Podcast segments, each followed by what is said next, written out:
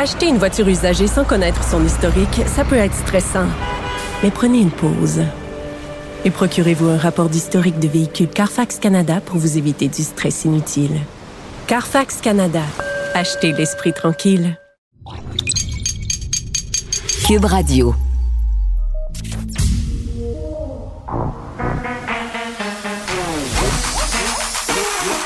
Elle a une opinion sur tous les sujets. Pour elle, toutes les questions peuvent être posées. Geneviève Peterson. Cube, Radio. Bonjour tout le monde, bienvenue à l'émission. Déjà la fin de cette première semaine de ma rentrée radio, ça a passé très très vite. Évidemment, le temps passe vite en meilleure compagnie, la vôtre et celle de nos collaborateurs, bien entendu. Ils seront là aujourd'hui encore une fois François Lambert, Danny Saint-Pierre, Varda Étienne. Je veux qu'on se parle euh, de Cardi B et d'hypersexualisation des jeunes filles. Euh, depuis quelques jours, on en parle dans les médias, euh, notamment parce que Joe Biden, qui a d'ailleurs été couronné au grand chef, c'est lui qui va se présenter à la course contre Donald Trump, a invité les jeunes, en fait, Cardi B a incité les jeunes à aller voter et ça a choqué bien des gens parce que soyons honnêtes, Cardi B, c'est quand même euh, une star du hip-hop haute en couleur. C'est une ancienne danseuse nue.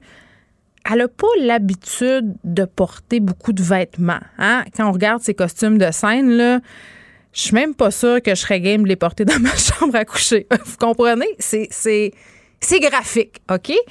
Euh, donc, il y a des personnes, et je le comprends, le questionnement, là, qui se demandent est-ce que c'est bien qu'on euh, donne à cette fille, à cette femme, un pouvoir aussi grand?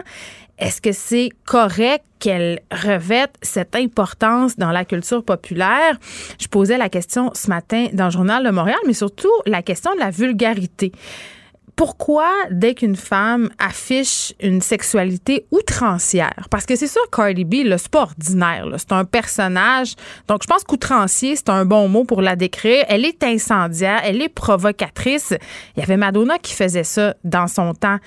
Maintenant, on, va, on pousse un petit peu le bouchon plus loin. Évidemment, la plupart des pop stars sont très, très, très sexy, dansent de façon suggestive, mais Cardi B, quand même, a un passé louche, euh, traîné avec des gangs de rue, a fait la promotion d'une certaine criminalité. Donc, est-ce que c'est correct euh, qu'elle soit associée comme ça au Parti démocrate? Bon, on peut se poser la question, mais quand même, est-ce qu'elle est vulgaire? Moi, c'est là un peu où je débarque un peu.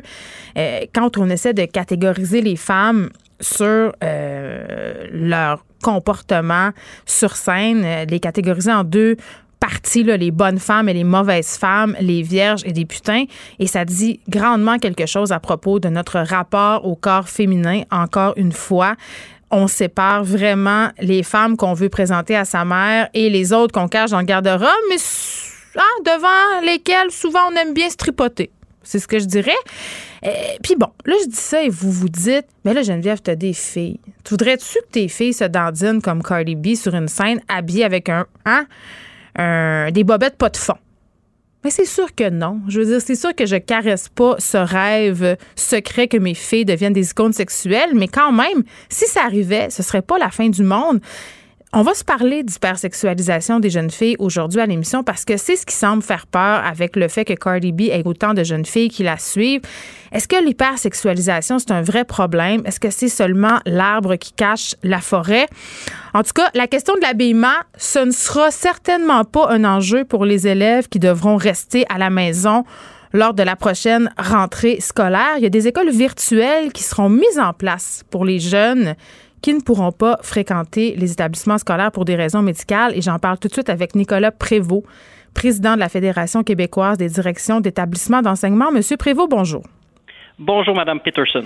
Bon, euh, évidemment, là, la rentrée, euh, on se pose beaucoup de questions. Il y a des élèves qui vont être appelés à rester à la maison pour différentes raisons, mais qui, en particulier, va pouvoir se revendiquer de ce droit? Parce que l'école, la fréquentation scolaire est obligatoire là, à partir de cet automne. On enjoint les gens à envoyer leurs enfants.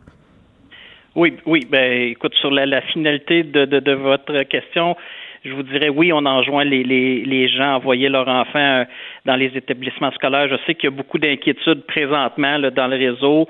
Euh, il y a beaucoup, euh, bon, lié à la COVID, dans le réseau et chez les parents particulièrement, là, lié à la COVID, lié à certaines problématiques que les écoles peuvent rencontrer.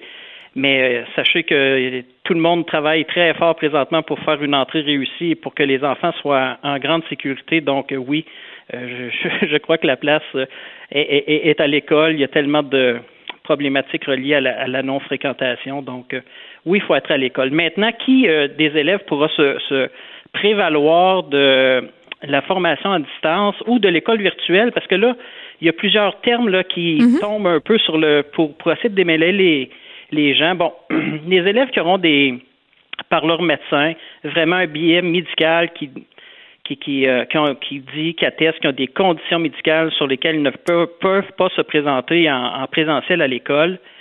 Là, on parle de plus de, de, de classe virtuelle. Puis je vais expliquer un peu ce que ce qu'est la classe virtuelle. Comme l'enfant, on, l'élève, on va le prendre en début d'année. Donc, euh, je prends des élèves, exemple de première année, mm-hmm. euh, dans une région X où j'en ai cinq euh, dans un établissement, plus deux dans un autre, plus deux dans un autre, puis je suis capable de faire un regroupement. Là, je pourrais créer une certaine classe virtuelle avec, exemple, 20 élèves parce que l'enseignant qui fera cette formation-là à distance va partir avec 20 enfants, même s'ils ne sont pas de la même école ou de la même classe, en début d'année, et il va les avoir sur une période qui est je vous dirais, euh, prolonger, sinon toute l'année au complet. Ah, mais là, vous venez euh, de répondre à une question importante parce qu'un des enjeux, là, je pense que les gens étaient bien mêlés. On se disait, ben écoutons, comment les enseignants vont faire pour enseigner aux élèves en classe et aux élèves à la maison? Mais ce que je comprends, M. Prévost, c'est que ce seront des classes complètement distinctes. Bien, ça pourrait être des classes complètement distinctes pour nos élèves qui, qui, seront euh, dans une absence prolongée. Ouais. Euh, donc, euh, ils ont des billets médicaux, ils ne seront pas là de l'année, donc on pourrait, eux, faire même des regroupements ou des regroupements de centres de services. Je sais que présentement, plusieurs centres de services ont ces discussions-là pour offrir un service plus centralisé. donc, offrir un, un, enseignant qui sera là, une certaine classe virtuelle pour, exemple, des élèves de première année, comme je vous disais. Là où ça devient impossible, c'est l'enfant, exemple, qui commence son année scolaire en présentiel, malheureusement est testé positif euh, à la COVID euh, pendant l'année, donc lui est retiré. Si sa condition médicale le permet, hein, bien entendu, euh, si l'enfant est malade à l'ité, on ne mettra pas de l'accent sur la formation, bien entendu, ça va être la santé. Mais si la condition médicale lui permet, Là, on va offrir une offre de formation à distance. Mais comme l'enfant, euh, exemple, moi, Nicolas Prévost, je suis dans la classe de Mme Peterson, justement, euh, euh, l'enseignante qui, pendant mon retrait, ben, l'enseignante doit être au courant qu'il va offrir la formation à distance. Mme Peterson était rendue à quel endroit? Et quand Nicolas va revenir en classe, il doit être rendu à quel endroit? Donc là, la formation à distance doit être un peu plus pointue parce qu'on va partir d'un point X à Y. Et c'est là qu'on ne peut pas faire de regroupement entre des classes différentes parce que les enseignants ou l'élève de première année ne sera pas nécessairement rendu au même endroit ah. dans toutes les classes dans les moments donnés. C'est comme dire il va y avoir en fait l'école virtuelle et l'enseignement à distance. C'est deux affaires qu'il faut séparer. Oui, c'est deux. la manière est la même. Ça reste une formation à distance, mais mm. le, regroupement, ça va être difficile de faire des regroupements nombreux d'élèves. Euh, de formation à distance d'élèves qui sortent de moments euh, de, courts moments, là, qui sortent sur hmm. une période de 14 jours, exemple. Mais là, M. Prévost, dites-moi, euh, pour les élèves qui vont se revendiquer là, dès le départ, c'est-à-dire qu'ils ne fréquenteront pas les établissements scolaires pour des raisons médicales ou encore parce qu'ils ont un proche qui a une condition médicale euh, qui fait que ça serait dangereux pour eux de, les exposer, on estime à combien justement la proportion de ces élèves-là là, qui ne se présenteront pas en classe dans une semaine? Euh, présentement, euh, on n'a pas encore les, chiffres exacts. J'aimerais beaucoup répondre à votre question. Euh, de ce que j'entends du réseau, de ce que j'entends du réseau, cependant, c'est que il n'y a pas tant de demandes que ça présentement, où il n'y a pas beaucoup d'exemptions médicales dans le réseau à travers le Québec. on s'attendait quand même à, à, plus de demandes. Puis là, je vous dirais que c'est pas si élevé que ça à l'heure où on se parle. Mais euh, bon, les élèves euh, sont pas encore entrés hein, dans, dans les établissements scolaires.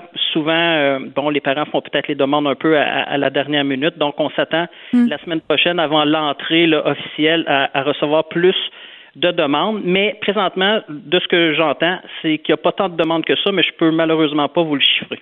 Bon, euh, certains parents sont à la dernière minute, certaines directions d'école aussi, pour plein de raisons, euh, souvent légitimes. On a eu des informations euh, à la dernière minute dans bien des cas. par rapport à cette école virtuelle-là, est-ce qu'on est prêt? Est-ce qu'elle est au point, cette école-là? Je vous dirais il y a deux il y a deux aspects importants dans, au niveau de la formation à distance sur l'aspect plus technique sur le le matériel disponible, ça, je vous dirais que présentement, le réseau scolaire est prêt. Euh, on a le ministère, dans le fond, a débloqué euh, deux années budgétaires euh, en une. Dans le fond, on avait un budget de 50 millions pour cette année, mais ils ont aussi débloqué le 50 millions qu'on aurait eu pour l'année scolaire euh, subséquente. Pour celle de l'année prochaine, ils l'ont débloqué en un an.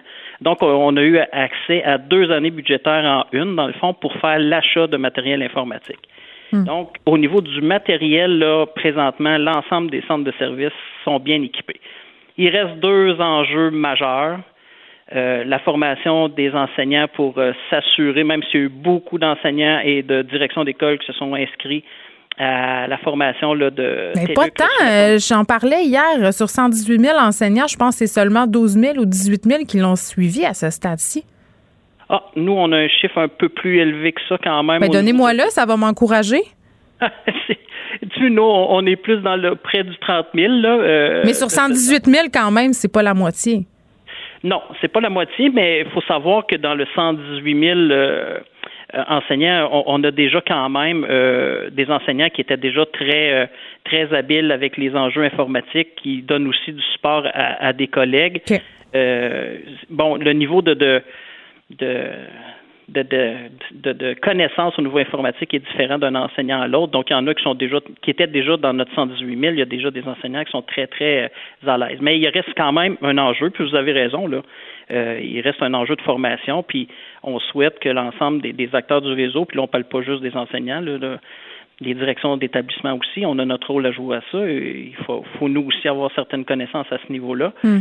Et l'autre enjeu majeur, c'est qu'il y a encore euh, malheureusement des enfants, puis qui n'ont pas accès à Internet. Donc, on aurait l'équipement, on pourrait avoir des, des, enseignants qui sont prêts et disposés à donner la formation à distance, mais c'est pas tout le monde qui a accès à, Internet. Et même avec la location, le prêt de clé LTE, ça fonctionne pas dans tous les endroits, malheureusement. Tant que ça, j'aurais tendance à penser que c'était tellement une minorité d'enfants. Il y en a quand même un nombre considérable. Ben, je vous dirais que c'est surprenant. Hmm. Euh, des fois, on, peut penser qu'en région plus éloignée, c'est une problématique plus grande. Ben oui. Mais j'avais encore des discussions avec des collègues de la région de Victoriaville, Drummondville, euh, euh, des affluents qui, qui ont, eux font face à bon, c'est pas un pourcentage élevé, mais il y a quand même un pourcentage d'élèves qui n'ont pas accès à Internet.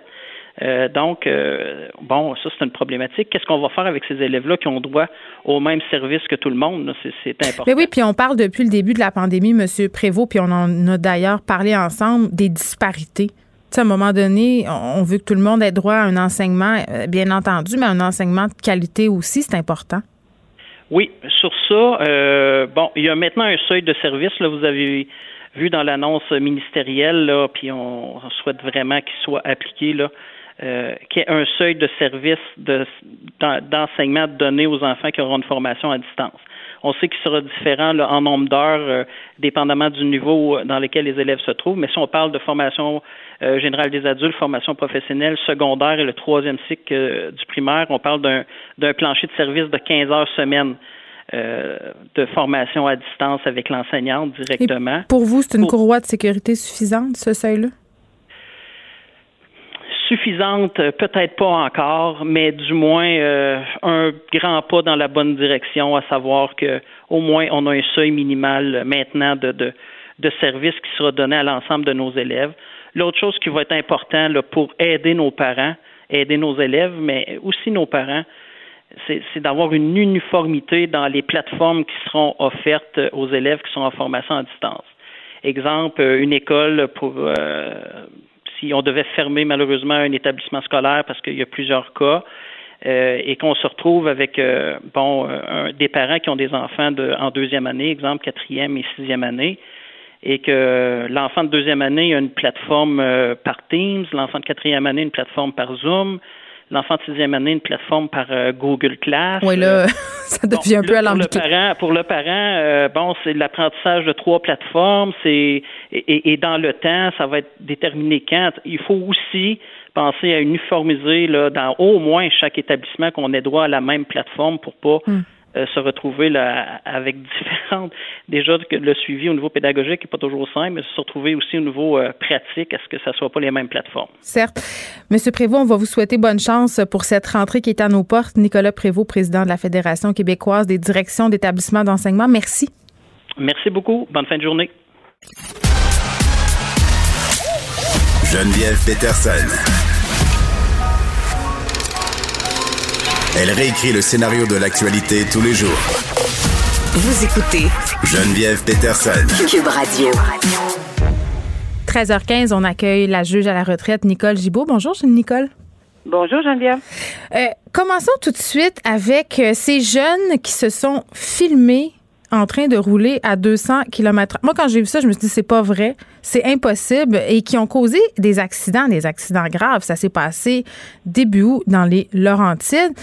Euh, ils ont filmé ça. Là, on se demande euh, de quel œil la justice va regarder cet événement-là?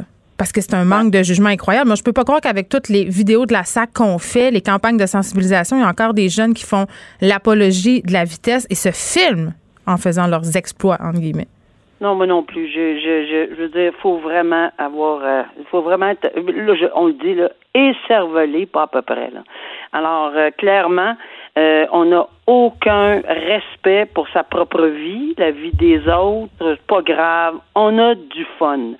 en tout cas, comment la justice va évidemment, on a donné, on en donne beaucoup à la justice présentement pour faire un très beau dossier.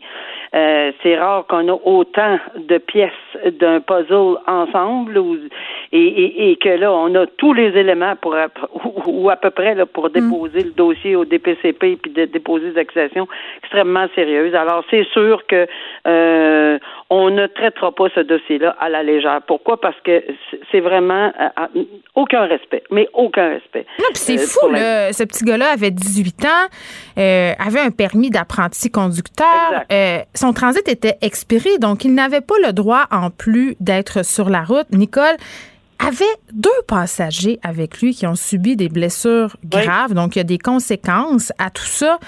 Ben, euh, absolument, euh, Geneviève. Puis j'ai fini, euh, dans la même année, j'ai fini ma carrière avec un délit de fuite, des, pas un délit de fuite, mais une, une course de rue avec trois personnes hmm. À bord. Le conducteur, évidemment, qui a pesé et puis a écrasé la pédale au fond. Euh, l'accident le plus terrible qu'on a rarement vu dans notre région. Là. Et euh, bon, lui, évidemment, il n'est pas décédé. Alors, j'ai eu le conducteur, mais les deux jeunes, 15 ans, 16 ans, je me souviens encore des témoignages de leur mère là-dedans. Ça n'a pas de bon sens. C'est clairement, là, conduite dangereuse, euh, négligence criminelle, de, course de rue, etc. Non, pas, pas, pas grave. C'est pas grave. Regarde. Puis après, faut vivre avec les conséquences. Moi, j'ai un, un ami à moi à qui c'est arrivé. Il a fait un accident de voiture quand il était adolescent, c'était pas de la conduite dangereuse. C'était vraiment un accident malheureux. Il n'avait pas commis d'imprudence, mais toujours est-il euh, qu'il y a un passager euh, qui est mort et un autre qui a gardé des séquelles à vie. Et ça ah, l'a marqué à jamais, même si c'était pas de sa faute. Je comprends pas. Mais c'est ça, c'est vraiment écervelé. Alors, on va peut-être apprendre que d'autres, il y a des substances, on ne sait pas qu'est-ce qu'il y a là-dedans, puis peu importe, ça, excuse rien. Là. Il n'y a aucun, rien, rien qui va excuser ces gestes-là. Mais le fait que ce soit filmé, ça empire leur cause, là. Ben, c'est bien évident. C'est ce que je disais, c'est que ça donne énormément de munitions hmm. à la, aux policiers, à la couronne, puis évidemment aux, aux, aux, juges qui vont entendre le dossier si ça se rend jusque-là hmm. ou avant d'un plaidoyer de culpabilité ou je sais pas. En tout cas, regardez, là, c'est euh, puis on 18 ans, hein, on est en cours adulte, là. On parlera pas d'un enfant, de, du tribunal des, adolescents, là. C'est 18, c'est adulte. Alors, euh, il va être obligé d'assumer. Ça commence très bien une vie adulte. Écoute, Vraiment, bravo. Je pense que quand on a fait preuve d'un aussi grand manque de jugement, on doit avoir une leçon. Puis je pense que la sentence devrait être exemplaire aussi parce que les jeunes qui font de la vitesse et qui causent des accidents souvent mortels, ça arrive trop souvent, ça, arrive encore. Euh, bon, il y avait une vidéo d'impliqué dans cet événement-là. Le prochain cas dont on va parler aussi, euh, je ne sais pas si vous vous rappelez de cet agent de sécurité de Walmart qui a été happé par un client. Ça se passait en avril dernier euh, à Sherbrooke. Eh bien, malheureusement, cet agent de sécurité-là est décédé, mais ça s'est passé en deux temps dans les médias, cette affaire-là. Hein? Nicole, je ne sais pas si tu t'en souviens, là, mais... Absolument.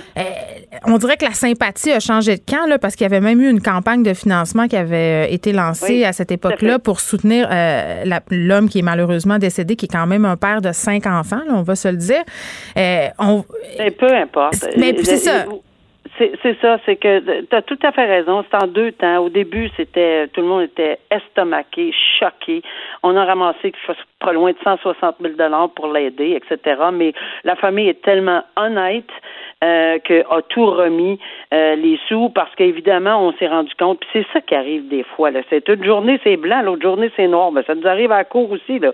Euh, une journée, on entend la couronne, puis c'est clair dans notre tête. Le lendemain ou plus, quelques heures plus tard, oups, la défense, puis pareil, là. C'est pas du tout la même ben, chose. C'est ça, parce que l'avocate du conducteur fautif, quand même, dit Moi, je vais vous présenter une vidéo qui va changer la perception des événements. Qu'est-ce qu'on aurait vu dans cette vidéo? Ben, c'est exactement ça. Mais ça veut pas dire qu'on va laisser tomber. Il y a des accusations qui sont pendantes encore, qui ne seront plus négligence criminelle causant lésion, mais qui, si on les change, deviendront lésion, euh, négligence criminelle causant la mort.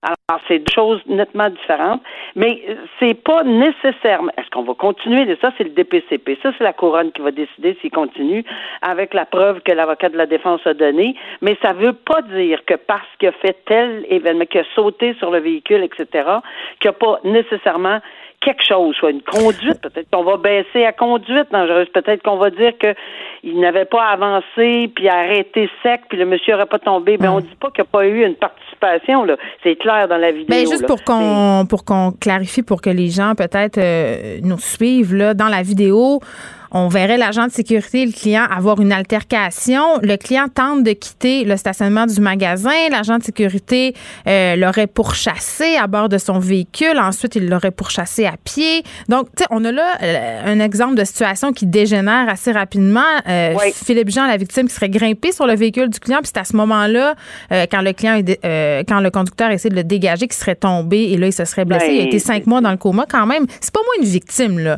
Philippe Jean, on va se le dire. C'est que les circonstances sont différentes que ah celles qu'on croyait. Mais est-ce que c'était brillant de la part de l'autre gars euh, de le trimballer comme ça sur le stationnement, sur la ben, route de son char? Ça, c'est la question qu'on va se poser.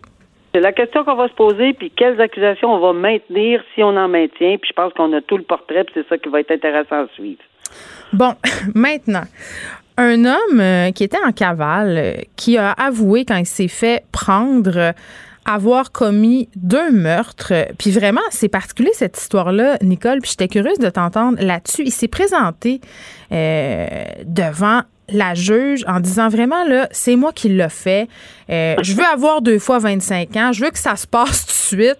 C'est particulier comme démarche quand même. On ne doit pas voir ça souvent là, comme juge. Non, non. On voit pas ça souvent et les antennes et les lumières rouges allument dans ce temps-là, pas à peu près. Mais lui a prévu ça puis il a dit non, non, non, je suis j'ai toute ma tête, alors, en, tentant d'éviter la non-responsabilité criminelle, etc.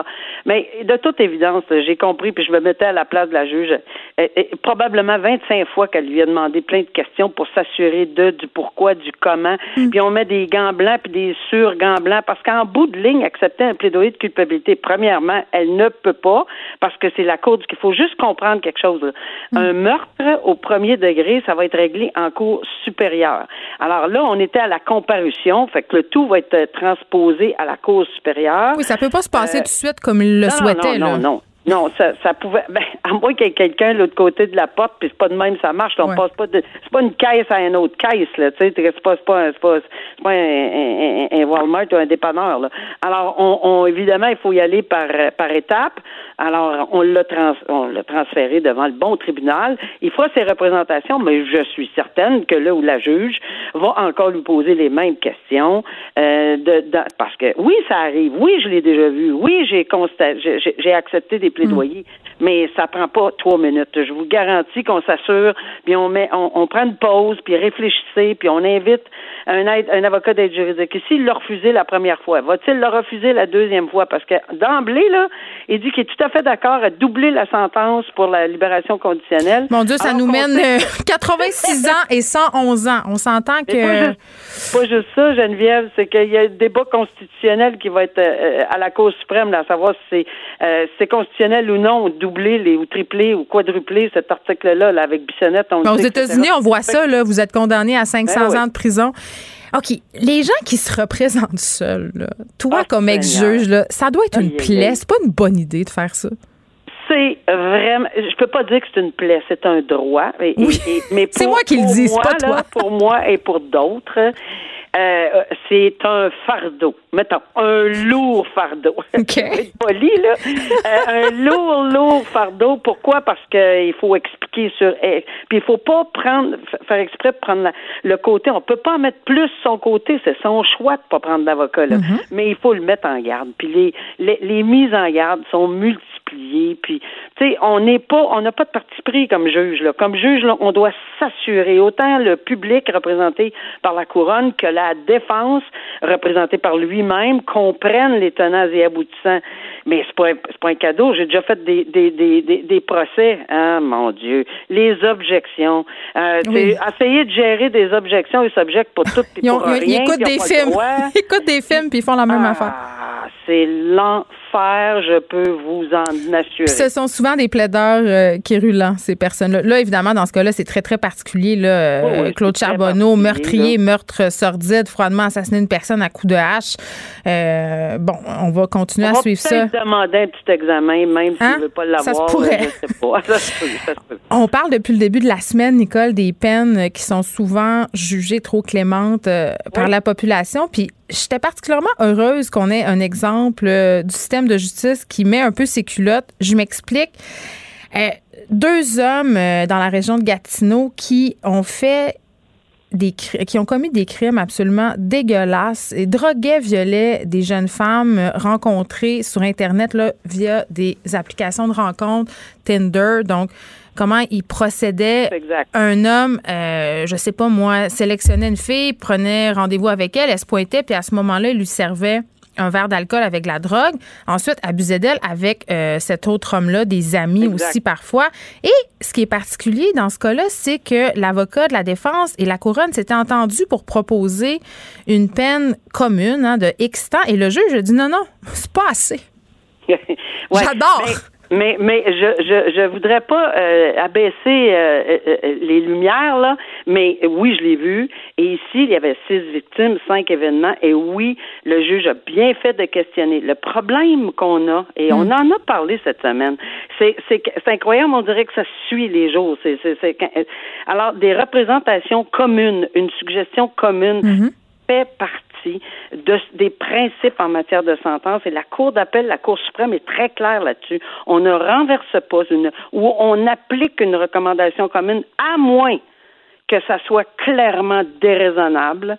Et ici, le juge a dit, je, j'estime que c'est clairement déraisonnable, premier élément. Deuxième élément, il faut qu'il retourne les procureurs, couronne et défense, refaire les devoirs et le, revenir à la Cour pour lui dire non, mais voici pourquoi, puis voici pourquoi, puis le convaincre encore plus.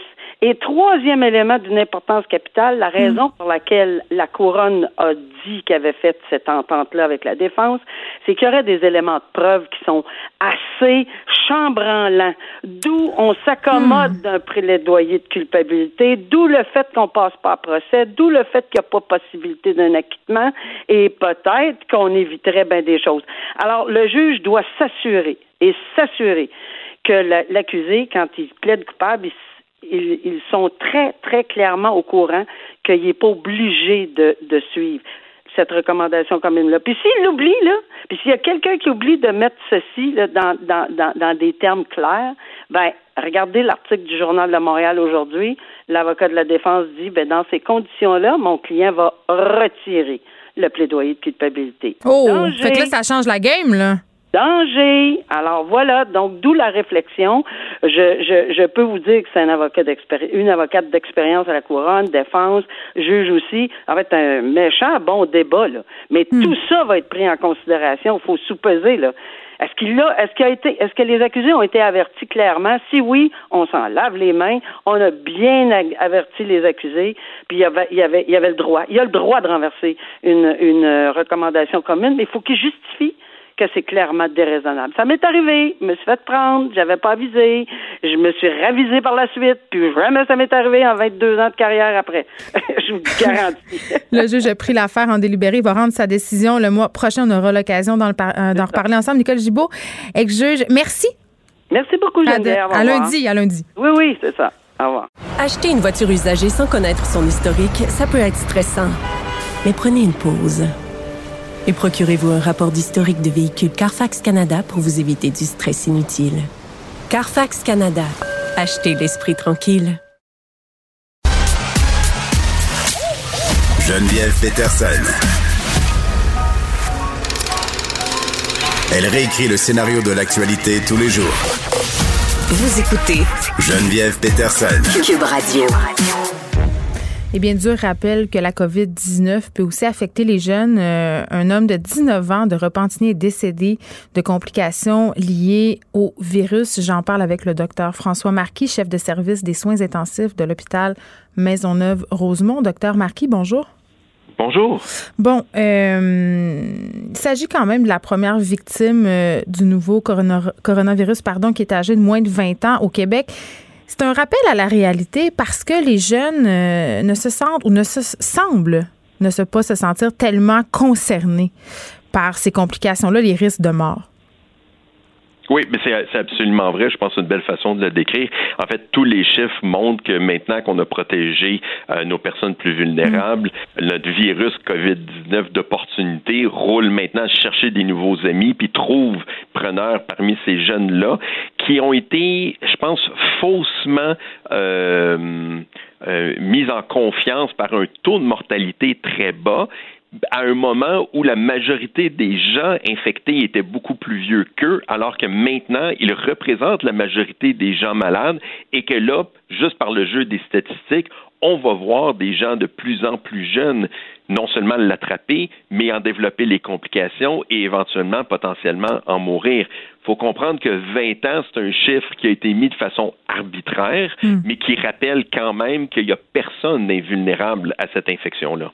Mais on est quand même dans cette idée euh, que si on attrape la COVID-19 à cet âge-là, on aura euh, quelques petits symptômes grippaux, puis que ça va être ça. Mais c'est la vérité, c'est que les symptômes peuvent être absolument catastrophiques et qu'on peut développer des complications. Là. Exactement. Et, je pense que ça, c'est un point qui est important. Les gens ont été euh, endormis par l'idée que la mort était rare et personne ne s'est rendu compte que la morbidité, donc les conséquences, peuvent être importantes. Dans ce groupe d'âge-là, en dehors de l'inconfort d'être malade comme un chien, il y a le fait qu'on peut perdre euh, de, l'emploi, on peut perdre la scolarité. Hein, mm. C'est sur les, les, les fils un peu de tout le monde. C'est le retour à l'école, y compris pour les études supérieures. Euh, on peut perdre sa session, on pourrait perdre son année et on pourrait avoir des handicaps qui nous suivraient pour des semaines, voire des mois, voire des années. Ça, c'est important parce que, évidemment, ce qui frappe, c'est l'idée de la mort. Je pense que c'est ça qui fait peur à tout le monde. Mais il y a des gens qui vont rester avec des séquelles de la COVID très, très longtemps. On a des gens qui sont sortis dans les médias pour dire écoutez, moi, je suis guéri depuis deux mois, euh, je suis encore faible, je suis encore malade. Il y a des gens qui vont garder des séquelles psychologiques, cardiaques. Ça, c'est pas seulement la mort. Là effectivement, et même simplement sur les qualités de vie, les hmm. gens qui ont complètement perdu leur odorat, euh, moi j'en ai vu des gens comme qui riaient de ça, je dis non, ben tu deviens misérable. Je rirais pas, moi. Je rirais non, pas. Non, mais c'est ça, mais c'est parce qu'ils disent Ah, c'est pas un gros handicap, ben, je plus rien. Non, non, non, non, non, c'est une catastrophe. Et s'il fallait que ça, déjà que ça serait une catastrophe pour n'importe qui, hmm. imaginez quelqu'un qui est fait en études pour être sommelier ou chef cuisinier, qui perd son odorat, c'est tout son projet de vie qui n'a plus de sens, là. Hmm. Puis je veux juste euh, qu'on se donne une statistique quand même. Il y a des Québécois, ceux qui sont âgés de moins de 20 ans, c'est quand même 8,6% des cas de contamination. Vous allez me dire, c'est pas tellement élevé, mais c'est quand même 8,6% Et on pourrait se dire qu'avec la rentrée et le fait que certains jeunes qui continuent à se réunir, faire des parties, ça va augmenter. Effectivement, ça c'est absolument vrai. Tout le monde s'attend à ça dans le système de santé. Ce qu'on ne sait pas, hmm. c'est à quel point ça va être vrai. Et le problème, c'est que ça, ça va faire boule de neige parce que souvent, ces gens-là travaillent en contact avec d'autres groupes à risque pour lesquels là, tout le monde pleure là, parce que les restaurants étaient fermés, qu'il n'y avait plus, euh, il y avait plus là, de, de spectacles, etc. Mais c'est, c'est souvent ce groupe d'âge-là qui est en contact avec les consommateurs de ces, des, services qui ont été bloqués euh, pendant le confinement. Et là, on voit facilement comment le virus peut contourner nos barrières pour passer par les jeunes, pour retrouver les personnes vulnérables qui ont repris confiance dans les restaurants, qui ont repris confiance dans les marchés d'alimentation. Et on peut faire un recul terrible si ce groupe-là, que sont les jeunes de façon générale, ne prennent pas les choses au sérieux. Mais oui, l'été, on a commu euh, une espèce de semblant de pause, mais c'est tout ça est bien illusoire. Parlons maintenant, docteur Marquis, de vaccins, parce que moi, j'ai été renversée par ce sondage qui est sorti et qui révèle qu'un Québécois sur trois ne serait pas pressé de se faire immuniser contre la COVID-19 si un vaccin leur était offert.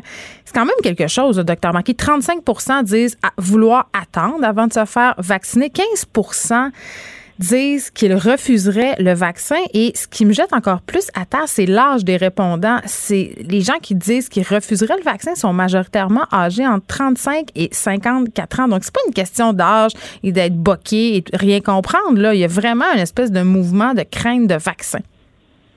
Mais ça, il y, a plusieurs choses là-dedans qui sont inquiétantes. Ça me surprend pas que ce soit les plus jeunes euh, qui, qui, veulent pas des vaccins parce que malheureusement, il y a eu beaucoup de désinformation. Mm-hmm. Il faut se rappeler que nos patients les plus âgés ont vu la variole, ont vu la polio et ont vu le, le succès extraordinaire des grandes campagnes de vaccination. Eux, là, ils sont pas durs à convaincre.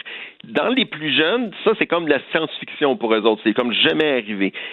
Ceux qui vont se faire vacciner, quant à moi, qui sont des, volontaires de la première heure ou qui veulent passer en deuxième vague, pour moi, c'est un faux problème parce qu'il n'y aura jamais 8 milliards de doses disponibles de vaccins instantanément. Il va falloir y aller en vague. Tant que les gens disent qu'ils veulent se faire vacciner, par le moment où ceux qui ont un petit doute en disant juste je veux pas être le premier à me faire piquer, ben, quand ça va être rendu à son tour, il va y avoir des millions de personnes qui vont avoir eu le vaccin sans problème. Donc, ces gens-là vont embarquer dans le train de la vaccination. Ce qui m'inquiète énormément, c'est ce 15 %-là ben, d'irréductibles. et très vocaux sur les médias sociaux. Vraiment. C'est ça le problème, c'est que ces 15 %-là font tellement de bruit qu'on a l'impression que c'est la majorité. Et c'est très, très inquiétant parce que c'est beau la liberté de parole, là, mais à un moment donné, quand tu amènes de la désinformation qui est basée sur aucune forme euh, de science, que c'est juste qu'une personne décide qu'elle peut faire autant de dommages, hmm. euh, et il y a des gens qui vont potentiellement être très malades ou mourir de cette désinformation-là. Et et, ça, pour moi, je pense que c'est un problème de société important et qu'il va falloir se poser la question bien avant que le vaccin arrive, parce qu'il ne faudra pas commencer à essayer de comprendre comment convaincre ces gens-là euh, du bien fondé de la vaccination quand le vaccin va arriver. Je pense qu'on doit profiter du fait qu'on est en attente pour le vaccin pour essayer de faire valoir une voix forte et puissante de raison, hmm. d'explication et de science pour dire Voici pourquoi les vaccins sont utiles. Ben, vous savez, hier, euh, il y a Catherine Fournier qui a interpellé le premier ministre euh, au sujet justement des complotistes, les théories du complot mhm. qui en ce moment au Québec font boule de neige. Je dit, allez-vous faire quelque chose pour ça? Euh, certains commentateurs ont ri d'elle. On dit, bon, écoutez, il y avait peut-être une question plus pertinente à poser au premier ministre, mais moi, quand je vois ça, 15 je trouve qu'elle était pertinente, sa question à Mme Fournier, parce que le mouvement anti-masque gagne du terrain, la désinformation sur la vaccination aussi. C'est très étonnant quand même qu'on se méfie à ce point-là des vaccins encore au Québec et ça n'est pas étranger à tout ce qui circule. Est-ce que c'est la responsabilité du gouvernement peut-être d'éduquer la population? Parce qu'un autre fait intéressant, docteur Marquis, c'est que dans le sondage, plus le niveau de scolarité était élevé, donc le niveau d'éducation, euh, plus le risque de vouloir se faire euh, vacciner rapidement, c'est-à-dire ils répondaient à ces gens-là qu'ils voulaient se faire vacciner rapidement. Donc l'éducation, pour moi, c'est la pierre angulaire de cette histoire-là. Là. Oui, puis moi personnellement, je pense que le gouvernement devrait s'en mêler dans le sens où euh, il y a cette responsabilité-là sociale de permettre aux, aux, aux deux aux, deux parties de bien se faire entendre. C'est pas correct que juste les anti-vaccins aient une si grande euh, publicité alors que la majorité silencieuse, elle, est obligée de se taire. Hmm. Euh, ça, ça c'est un, un, gros problème. Et je pense qu'effectivement, par l'éducation, on va réussir à convaincre des gens. Mais moi, je le vois à l'hôpital. Euh, je, me suis fait interpeller là, sur ces théories-là où des gens m'ont demandé si c'était euh, si c'était possible qu'on implante des chips euh, quand on fait le dépistage COVID. Puis à chaque fois, ça me scie. Là. Je veux dire, mais, comment ils Vous devez leur répondre. C'est ça qui, qui. Vous devez leur répondre. Ça fait partie de votre travail. Oui, et, je le fais. Et, je pense que c'est important de le faire parce que si on le fait pas, on, s'avoue vaincu et on leur donne raison. Parce que si j'ai pas d'argument, si je suis pas capable de développer mon point, ils vont se dire euh, ben regarde, la preuve que c'est que tes vaccins, ça repose sur rien, puis que vos techniques de COVID, ça vaut rien. Il faut avoir la, la, la, la capacité oui, il faut avoir le volontariat de l'expliquer, mais encore faut-il qu'on ait la tribune pour le faire. Et malheureusement, la tribune des médias sociaux est fortement biaisée pour supporter le sensationnalisme et les conspirations et les mini-groupes qui peuvent ainsi se donner une, expérience, une, importance extraordinaire alors qu'ils sont des minorités. Mais je trouve ça excessivement intéressant ce point-là, docteur Marquis, parce que c'est facile de ridiculiser ces gens-là. C'est facile de dire, franchement, euh, c'est une gang de cabochons qui sont alarmistes puis qui propagent la fausse information, mais ces gens-là, ils sont personnellement convaincus ils vivent de la détresse, ils sont fâchés. Euh, c'est important, comme vous dites, de leur répondre. Puis je veux qu'on s'en aille sur la fameuse question de la vaccination obligatoire, parce que euh, c'est discuté dans plusieurs pays. Est-ce que vous, comme médecin, vous trouvez que ça serait une bonne solution? C'est une solution. Est-ce que c'est la meilleure? Je pense que, de convaincre les gens que c'est une bonne chose et leur démontrer pourquoi c'est une bonne chose pour qu'ils viennent volontairement, c'est de loin la meilleure solution. Et, je pense que les, la grande, grande, grande majorité des gens euh, vont répondre à ça. Je suis pas d'un fond très coercitif, hmm. mais effectivement, si on avait des éclosions épouvantables dans des endroits, je pense que la question deviendrait euh, beaucoup plus importante. un peu euh, quand il y a eu des épidémies de méningite au Québec, on se rappelle, ça fait déjà quelques années de ça, on avait vacciné euh, rapidement beaucoup d'enfants et ceux dont les parents voulaient pas qu'ils soient vaccinés ont dû être retirés des écoles.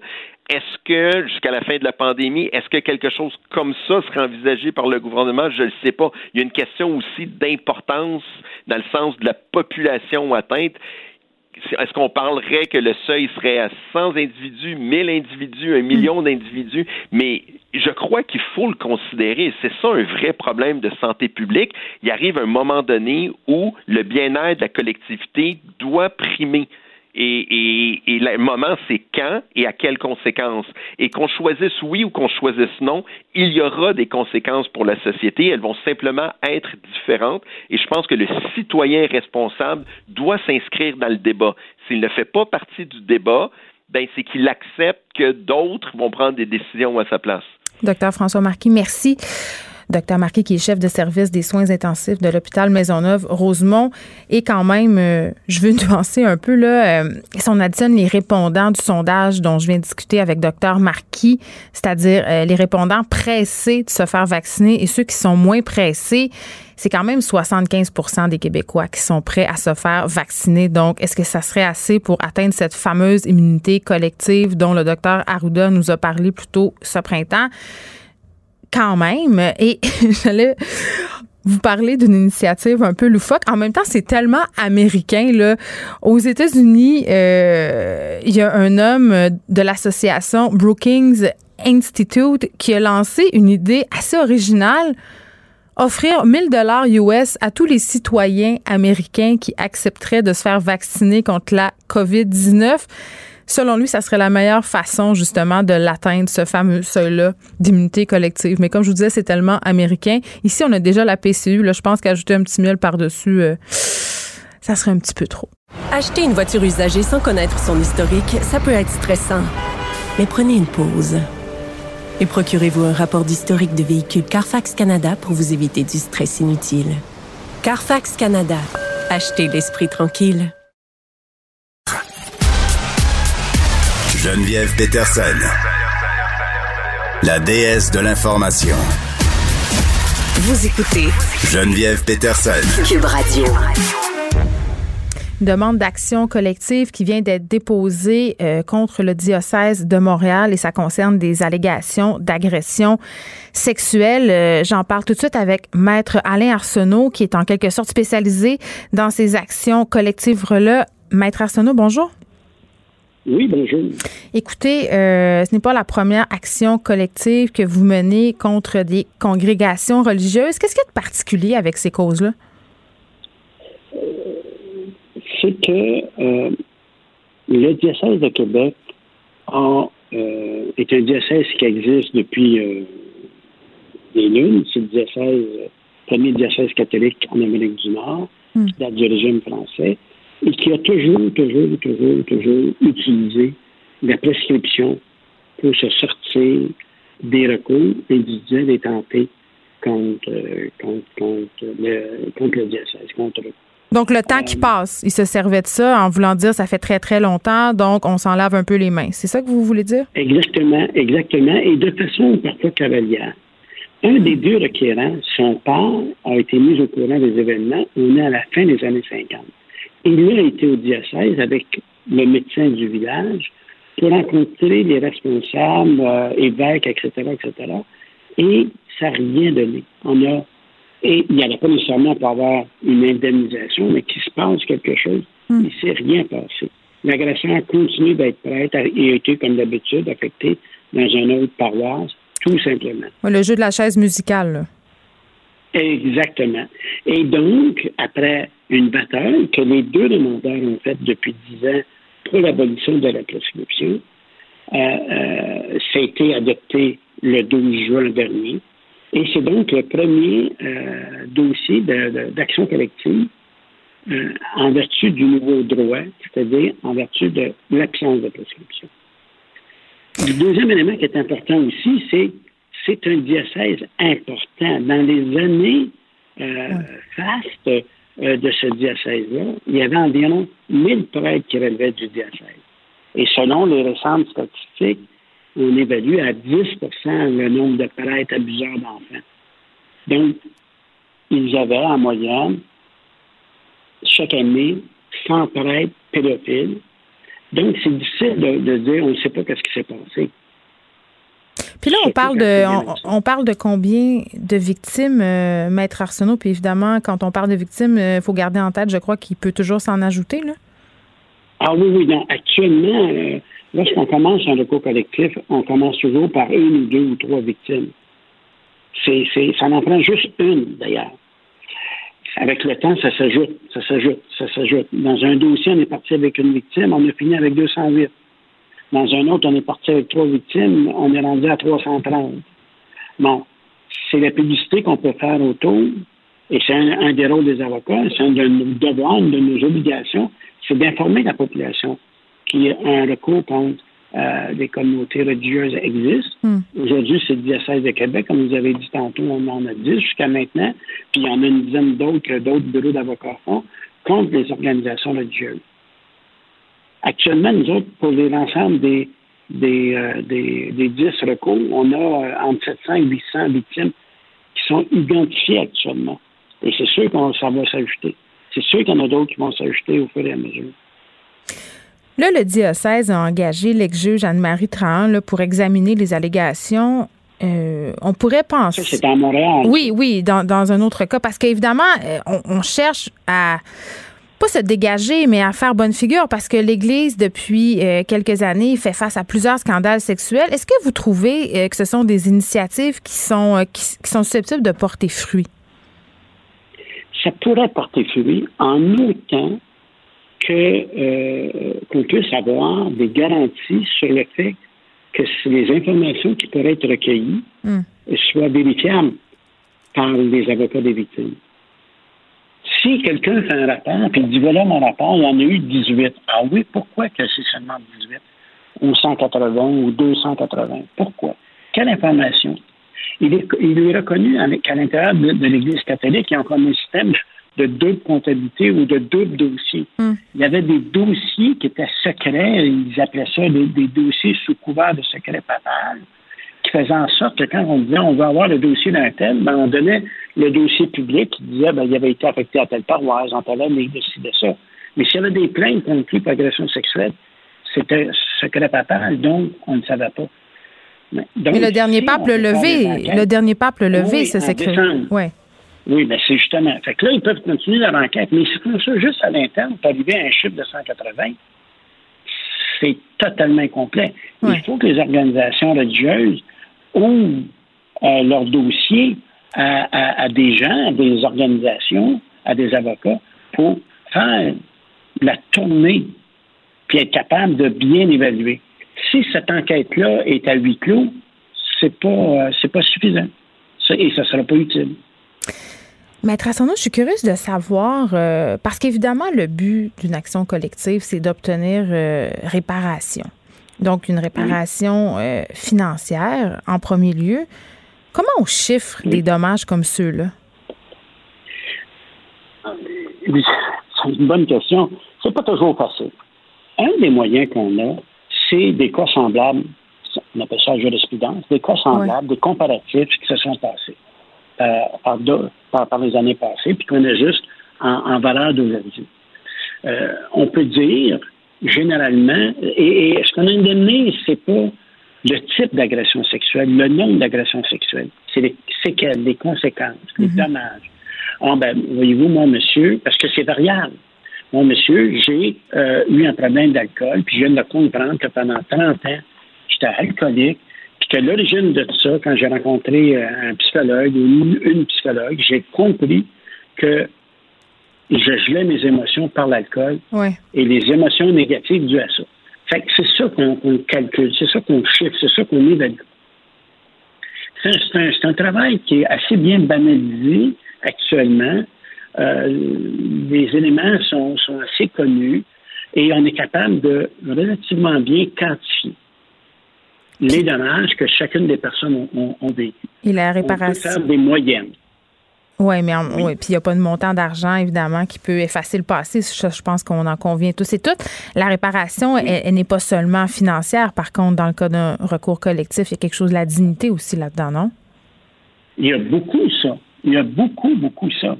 C'est quand que la victime s'assoit et voit qu'il y a un recours collectif qui dit j'étais aussi là. Le déclic, le réveil se fait et la victime, ce que ce qu'elle recherche, c'est de retrouver sa dignité perdue. C'est cette démarche-là qui est souvent très, euh, très particulière de dire pendant 30 ans, j'étais un alcoolique. Hmm. Pendant 30 ans, j'ai eu une, une vie misère. Maintenant, je peux changer. Je peux devenir ce que j'aurais dû être sans ça. Ben oui, parce qu'il y a des victimes, euh, puis là, dans, dans ce cas-ci, les deux initiateurs de cette demande-là euh, ont 63, 80 ans, parfois même euh, des personnes encore qui sont davantage avancées en âge. Ils toucheront peut-être jamais l'argent de leur vivant, là. Oui, mais, mais c'est, ça a une certaine importance. Oui. Il y a des gens qui reçoivent de l'argent, qui donnent ça à leurs enfants, à leurs petits-enfants. Hmm. Ils ne veulent pas en profiter personnellement, directement ou très peu. Euh, ce qu'ils cherchent, c'est d'avoir quelque chose. Moi, je, je- je- je- dans plusieurs dossiers, à- en fin de course, on donne des chèques. Pour, pour, pour, pour des victimes, c'est ben, je vais donner ça à mes enfants, si je faisais pas ça pour de l'argent. Hmm. Et pour d'autres, de voir un chèque, c'est l'illustration de la reconnaissance. C'est symbolique. Souvent, il y a des. C'est symbolique. Souvent, il y a des lettres d'excuses. Les gens réagissent différemment des- les uns des autres. Mais il y a cette dignité retrouvée, ce soit par une lettre d'excuse, ce soit par un, chèque, que ce soit parce qu'un juge a dit vous avez raison, vous avez été victime. Ça, là, ça n'a pas de prix d'une certaine façon. Ça, c'est important. Et les gens qui, qui s'inscrivent dans cette démarche-là, qui sont capables de s'inscrire dans cette démarche-là, c'est ça qu'ils recherchent. Et c'est euh, très agréable de voir les gens réagir face à ça, puis de retrouver leur dignité. Maître Alain Arsenault, merci, avocat au cabinet Arsenault Dufresne. Oui, je rappelle qu'il y a une demande d'action collective qui vise le diocèse de Québec concernant des allégations d'agression sexuelle qui vient d'être déposée. Acheter une voiture usagée, ça peut être stressant, mais prenez une grande respiration. Et imaginez-vous avec un rapport d'historique de véhicule Carfax Canada qui peut vous signaler les accidents antérieurs, les rappels et plus encore. Carfax Canada. Achetez l'esprit tranquille. Joignez-vous à la discussion. Appelez ou textez le 187 Cube Radio 1877 827 2346. Hello. C'est le moment de l'émission où on s'en va rejoindre Pierre Nantel. Salut Pierre. Bonjour Geneviève. Écoute, on va revenir sur une entrevue que tu as fait sur l'impact des déversements de pétrole et je suis contente qu'on parle euh, de ça parce qu'on dirait, euh, puis tu me diras si c'était de mon avis, que la crise de la COVID-19 nous a un peu détourné des enjeux environnementaux. Là, je sais pas si tu te rappelles, mais euh, juste avant, on avait tout ce débat sur la question. Il y a eu la marche pour le climat. Puis c'est normal, là, on a un peu été détourné et je voyais ce matin dans les journaux euh, fonte record de la calotte glaciaire du Groenland en 2019 la calotte glaciaire qui a perdu 532 milliards de tonnes de glace? Et ça, juste pour qu'on hein, pour qu'on soit à la même page, hein, pour parler un excellent français, ça, c'est 3 millions de tonnes par jour euh, ou 6 piscines olympiques par seconde. OK? Donc, c'est la plus importante source d'élévation du niveau des mers jamais connue. Et on le sait, quand on se questionnait, on parlait d'environnement, la fonte de la calotte glaciaire, c'est une des choses qui serait le plus dangereux pour notre planète. Et avec tout ça, évidemment, vient la question euh, des impacts sur euh, nos écosystèmes du pétrole. Donc, toi, tu as parlé avec Valérie Langlois. Oui, ben, en fait, Valérie Langlois, qui est une scientifique qui menait une équipe de 20 personnes à l'Institut national de recherche scientifique mm. sur les complications liées à des fuites de pétrole, mais de pétrole bien particulier, le pétrole que nous utilisons, à peu près la, la grosse, la majorité de l'essence que nous consommons au Québec est raffinée au Québec, et, cette, et c'est le pétrole qui est raffiné pour faire cette essence-là, c'est le pétrole qui arrive des sables bitumineux en Alberta. Mais tu as tout à fait raison de mettre en préface à notre conversation la fonte de la calotte glaciaire, parce que le gros problème dans tout ça, c'est qu'évidemment, comme tu dis, cette fonte-là va mener à une hausse du niveau des mers, mm-hmm. qui fait qu'ultimement, les pays qui vivent en basse altitude vont se retrouver avec des problèmes massifs de réfugiés climatique. Et ça, ben, c'est comme tu l'as bien aussi dit, la COVID a, mis de côté un paquet d'enjeux en tout genre, des importants et des niaiseux. Malheureusement, on, parle encore de niaiserie du côté d'Ottawa avec We Charity, alors qu'on devrait s'occuper de choses importantes. Mais tu as raison de dire que la, question climatique, euh, elle est en même temps, je te dirais qu'elle a reculé, puis en même temps, elle a aussi avancé parce que elle a reculé parce que dans le concret, au niveau environnemental, par exemple, ben, je peux te dire que des masques puis des gants de plastique, tout ça, on doit polluer comme on a Attends, attends. Tu as tellement raison. Est-ce que, comme moi, tu es témoin chaque jour euh, de petits masques bleus qui jonchent un peu la ah. route, euh, les vidanges, il y en a partout? Mais c'est c'est qu'on peut espérer que les gens l'ont échappé, mais ils devraient le ramasser. Mais s'ils l'ont mis dehors, euh, comme ça, c'est encore bien pire. Mais qui va vouloir toucher à ça? Mm. C'est, c'est supposément on porte des masques pour garder nos microbes, puis là, on les met à terre. Mais ceci dit, le climat, euh, l'environnement, euh, évidemment, paye cher que le fait que l'attention est complètement ailleurs. Et c'est ça, ces questions-là de détritus et d'utilisation de plastique un peu partout, de produits jetables, c'est effectivement problématique. Par contre, euh, la crise, euh, la crise de la COVID a quand même été nommée à maintes reprises comme étant liée au réchauffement climatique. Euh, Madame chez nous, Laure Varidel, parlait de la, du fait que ce sont des zoonoses, ce sont donc des, des, des, problèmes qui sont liés au monde animal qui se transmettent du côté mhm. de l'humain. Et ça, c'est étroitement lié au réchauffement climatique, au fait qu'on on, on, diminue constamment les environnements naturels où ces zoonoses-là vivent dans leur petit coin fermé sans nous achaler. Tout d'un coup, ça s'en vient vers nous à cause du réchauffement climatique. Alors, le réchauffement climatique est, une crise que nous avons. Moi, tu sais, j'ai même perdu mes élections fédérales sur ce sujet-là. Je considère qu'on devrait avoir une approche fédérée, tout le monde ensemble pour travailler. C'est pas, pas à gauche, pas à droite, c'est pas conservateur, c'est pas vert. Mais en même temps, euh, Pierre, tu sais je pense que peut-être un des points positifs de la crise de la COVID-19 par rapport à l'environnement, c'est que ça nous a peut-être fait réaliser, même si c'est pas une crise environnementale à tout point de vue, la crise de la COVID-19, qu'on n'était pas à l'abri. Trouve, Trouves-tu que c'est comme un ah. peu notre reality check planétaire? Tu sais, dans ma tête, euh, une pandémie, là, c'est dans un film de zombies. À partir de cette année, je pense plus ça, là. Ben, tu as tout à fait raison. Puis je pense que tout le monde, a, pas mal tout le monde a fait ce constat-là. Donc, on n'est pas à l'abri, mais aussi, on est tous interreliés. Et on a aussi vu qu'on peut coordonner des efforts. Puis au niveau d'une crise climatique, on peut, on peut espérer que hmm. ce même façon de travailler tout le monde ensemble va revenir. C'est pour ça que j'ai souvent mentionné que Mark Carney, c'est en bout de ligne, il venait faire de la politique fédérale. Il faut se rappeler que cet homme-là a été mandaté par les Nations Unies pour être le, le, le grand messager sur le fait qu'il faut désinvestir des énergies fossiles qui sont à la base le plus gros problème qui crée le réchauffement climatique. Alors, énergie fossile, on retourne au pétrole.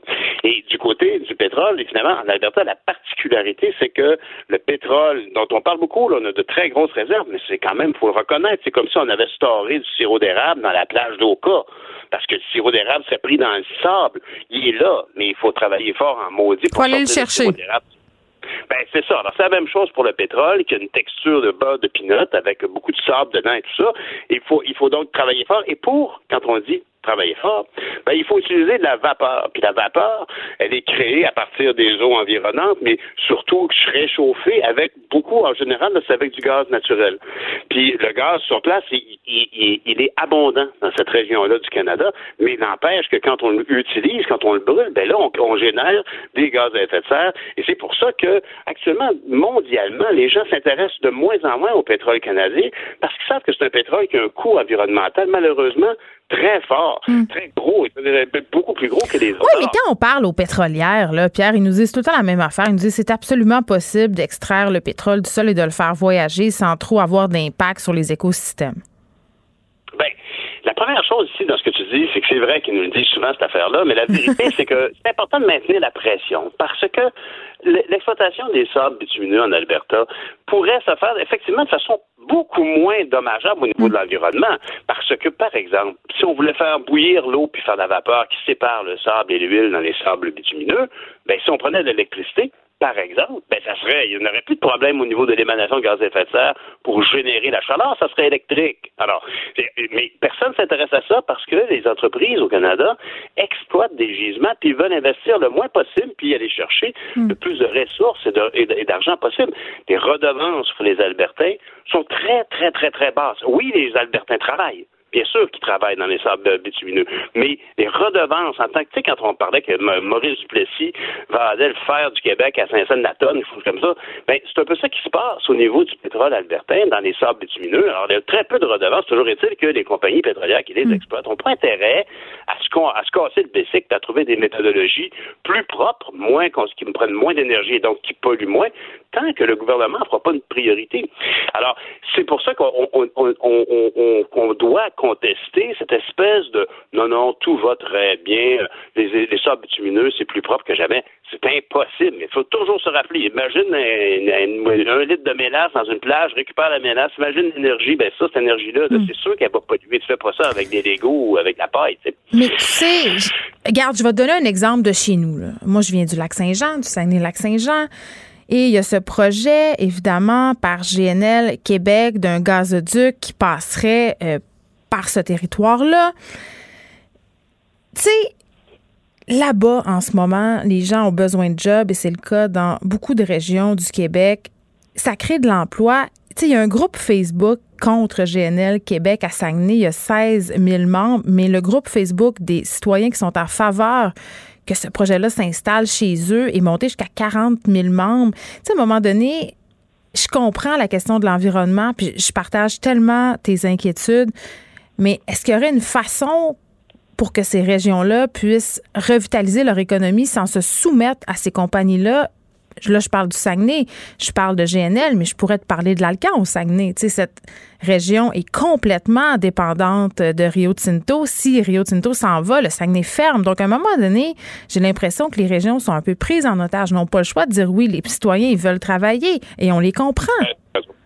Ben, tu as raison. Puis quand tu dis qu'il faut diversifier l'économie, c'est absolument vrai. Deux points par rapport à ça. C'est que ce qui se passe au Saguenay, ben, tu as raison. Le fait que la production d'aluminium soit un, employeur si important, mm-hmm. c'est normal que tout le monde là-bas cherche à trouver d'autres employeurs potentiels et intéressants comme, comme, comme, comme Alcan. Donc, le groupe Genel en était un exemple. Mm-hmm. Et en même temps, Le problème de l'Alberta, c'est justement qu'ils n'ont pas diversifié leur économie, leur économie et qu'ils ont tout misé sur des sables bitumineux, puis ils se retrouvent un petit peu comme à lac mégantique actuellement, à lac mégantique, que dis-je, du côté de Thetford Mines ou Asbestos. Je veux dire, les gens du côté de Thetford Mines, c'est d'asbestos. Oui, contaminés. Ben oui, oui, contaminé, mais c'est surtout que l'amiante, c'était leur façon de gagner leur vie. Et là, mondialement, on a dit on peut plus faire ça, c'est pas bon, ça crée l'amiantose, les gens en meurent. Ben, ce sont des Même chose avec ben, c'est ça. Alors ici, l'exploitation des sables bitumineux génère tellement de gaz carbonique et de gaz à effet de serre que la communauté mondiale nous envoie le signal que, écoutez, là, je, comprends, mais tant que ce serait pas une méthode plus propre pour sortir l'huile, le, pétrole des sables, ben non, on n'est pas intéressé. C'est pour ça qu'il ne vaut plus rien, ce pétrole-là. Il ne vaut plus rien, puis les États-Unis en sont encore utilisateurs avec le fameux Keystone Excel, puis le, le, pipeline existant. Et nous autres, ici au Québec, qui l'utilisons, euh, c'est correct, je comprends, moi, c'est un pétrole local, mais sa production demeure extrêmement grave. Mais ceci dit, on est loin de notre sujet de départ, parce que le sujet de départ, c'est le transport par pipeline. Alors, c'est très intéressant parce que cette dame-là nous expliquait que on, est familier dans le monde pour ramasser des, des, des, des, dégoulinages de pétrole, puis des flaques invasives et tout ça, puis des, catastrophes comme on voit actuellement à l'île Maurice. On est malheureusement assez habitué à ce genre de choses-là, puis on a développé des techniques pour ramasser le pétrole sur l'eau qui flotte habituellement. Or, celui qui arrive de l'Alberta, il est beaucoup plus lourd.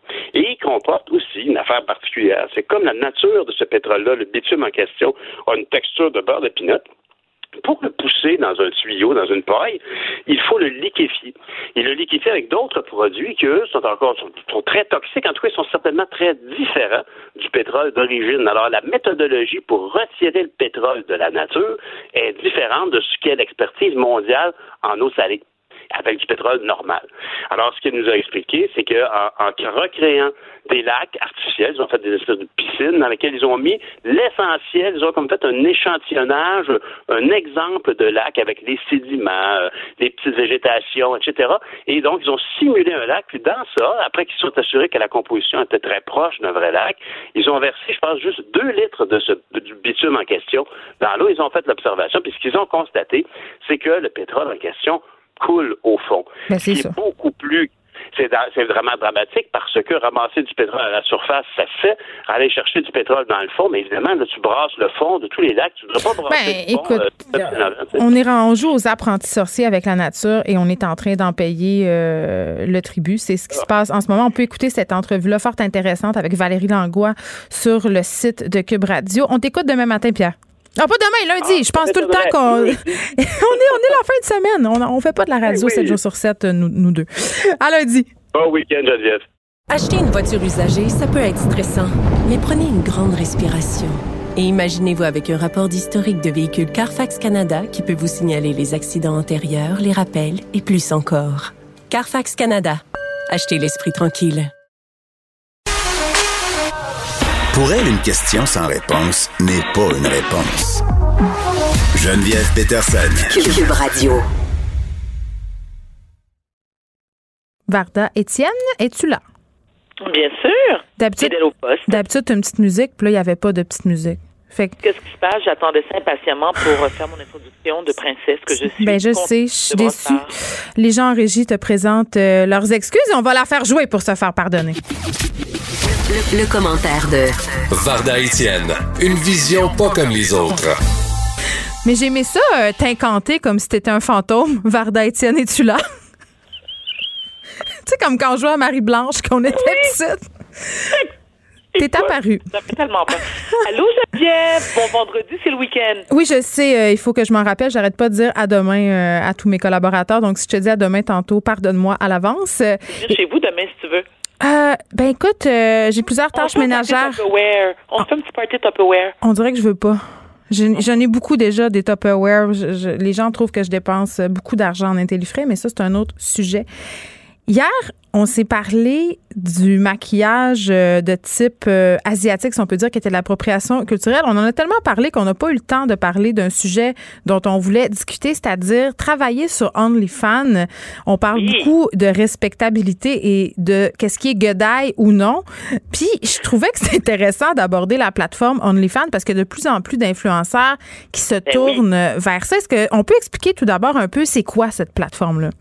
Alors, je t'explique. Moi, je ne connaissais pas la plateforme OnlyFans. Je l'ai découvert pas plus tard qu'hier. C'est une plateforme qui a été créée en 2016. C'est une plateforme britannique.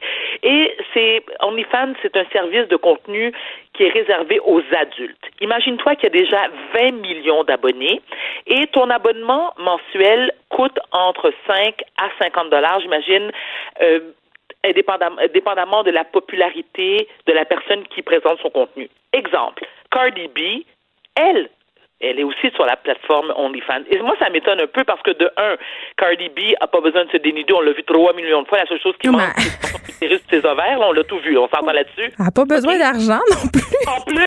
Je sais pas. En plus.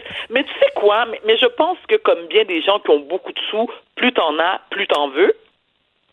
Et elle a quand même quoi, 25, 26 ans, Cardi B, tu sais, elle, j'imagine que son plan de retraite, c'est pas dans un CHSLD de Montréal. Mais je pense qu'il est assuré déjà, le Varda, son plan de retraite. Moi, je, moi, je tablerais plutôt sur un certain exhibitionnisme, peut-être. Tout à fait. Ah, ben, Bon, tu vois, t'en as, en as parlé de ta chronique hier. Tu m'as un peu fermé la gueule. Je dois t'avouer, j'ai lu ta chronique ce matin dans le Journal de Montréal, qui, soit dit en passant, c'était excellent. Merci. Puis je me suis sentie un peu m'attendre. Je me suis sentie un peu m'attendre au point que, je dois te dire, j'ai des abonnés Facebook qui m'ont dit, oh, ben, Madame Etienne, on n'aime pas ça quand vous vous traitez de ma tante avec Geneviève, si vous n'êtes pas des matantes. En tout cas, moi, je me constate. Tu sais, il y a tout genre de type de matante. Mais moi, j'adore les matantes. Moi, je suis une matante radicale. Matante radicale. Moi, j'adore ça. Une matante radicale, ben oui. C'est une matante qui s'assume puis qui est un petit peu badass. Moi, j'ai du petit côté ma tante, puis c'est correct. Ah oui. Puis je peux comprendre là, euh, la panique autour de Cardi B puis ses fesses. Là, je la comprends. Moi aussi, j'ai des enfants, puis moi aussi, j'ai des filles, puis je me dis, mon Dieu, je veux tout que ça soit ça, leur unique modèle. Moi, c'est plus ça euh, mon problème. C'est pas de la faute à Cardi B, là, c'est de la faute de la société qui nous présente seulement ce modèle-là. Puis Et non seulement. Oui, vas-y. Non seulement. Après avoir lu ta chronique, moi, ce que j'ai retenu, c'est d'abord et avant tout, c'est mon job de parent d'élever ma fille et de lui faire comprendre que justement dans la vie, il n'y a pas que des Cardi B, que tu peux être cute et aller à l'école, tu peux être bonne à l'école et être une enfant, euh, une adolescente euh, de rêve et aussi consommer de la musique de Cardi B. Moi, c'est sûr que je le dirais pas fort, j'écoute du Cardi B dans mon char. Oui, je le fais, mais tu sais, à l'abri de tous les regards, naturellement. Et, dès que les enfants montent dans la voiture, tu sais, je switch ça à Dalida et à Jodassin. Mais il m'arrive de consommer du Cardi B. Alors, on revient à OnlyFans. On retrouve sur cette plateforme des photos et des vidéos exclusives, comme j'ai dit tout à l'heure, de nos stars préférés. Mais aussi Mademoiselle et Monsieur Noné, bon, préférablement Mademoiselle, parce que plus de femmes qui sont euh, qui offrent du contenu que des hommes. Et l'exemple euh, qui a été cité hier, qui moi qui a, attiré mon attention, que je change même à y aller moi-même sur OnlyFans, c'est une jeune femme qui a prétendu avoir récolté 10 000 dollars en, en, un mois. Je veux c'est quand même pas banal. Ça, tu veux es capable de faire ton épicerie comme du monde, payer ton loyer sans te casser la tête, si t'habites pas un, un condo de luxe, soit dans le Vieux-Port ou à Saint-Germain-des-Prés à Paris. Bon, ok, nous sommes d'accord. Mais malheureusement, cette plateforme suscite de nombreuses réactions, pas toujours positives. on s'entend qu'elle reçoit des critiques féroces et le site en question, il se décrit pas comme un site pornographique.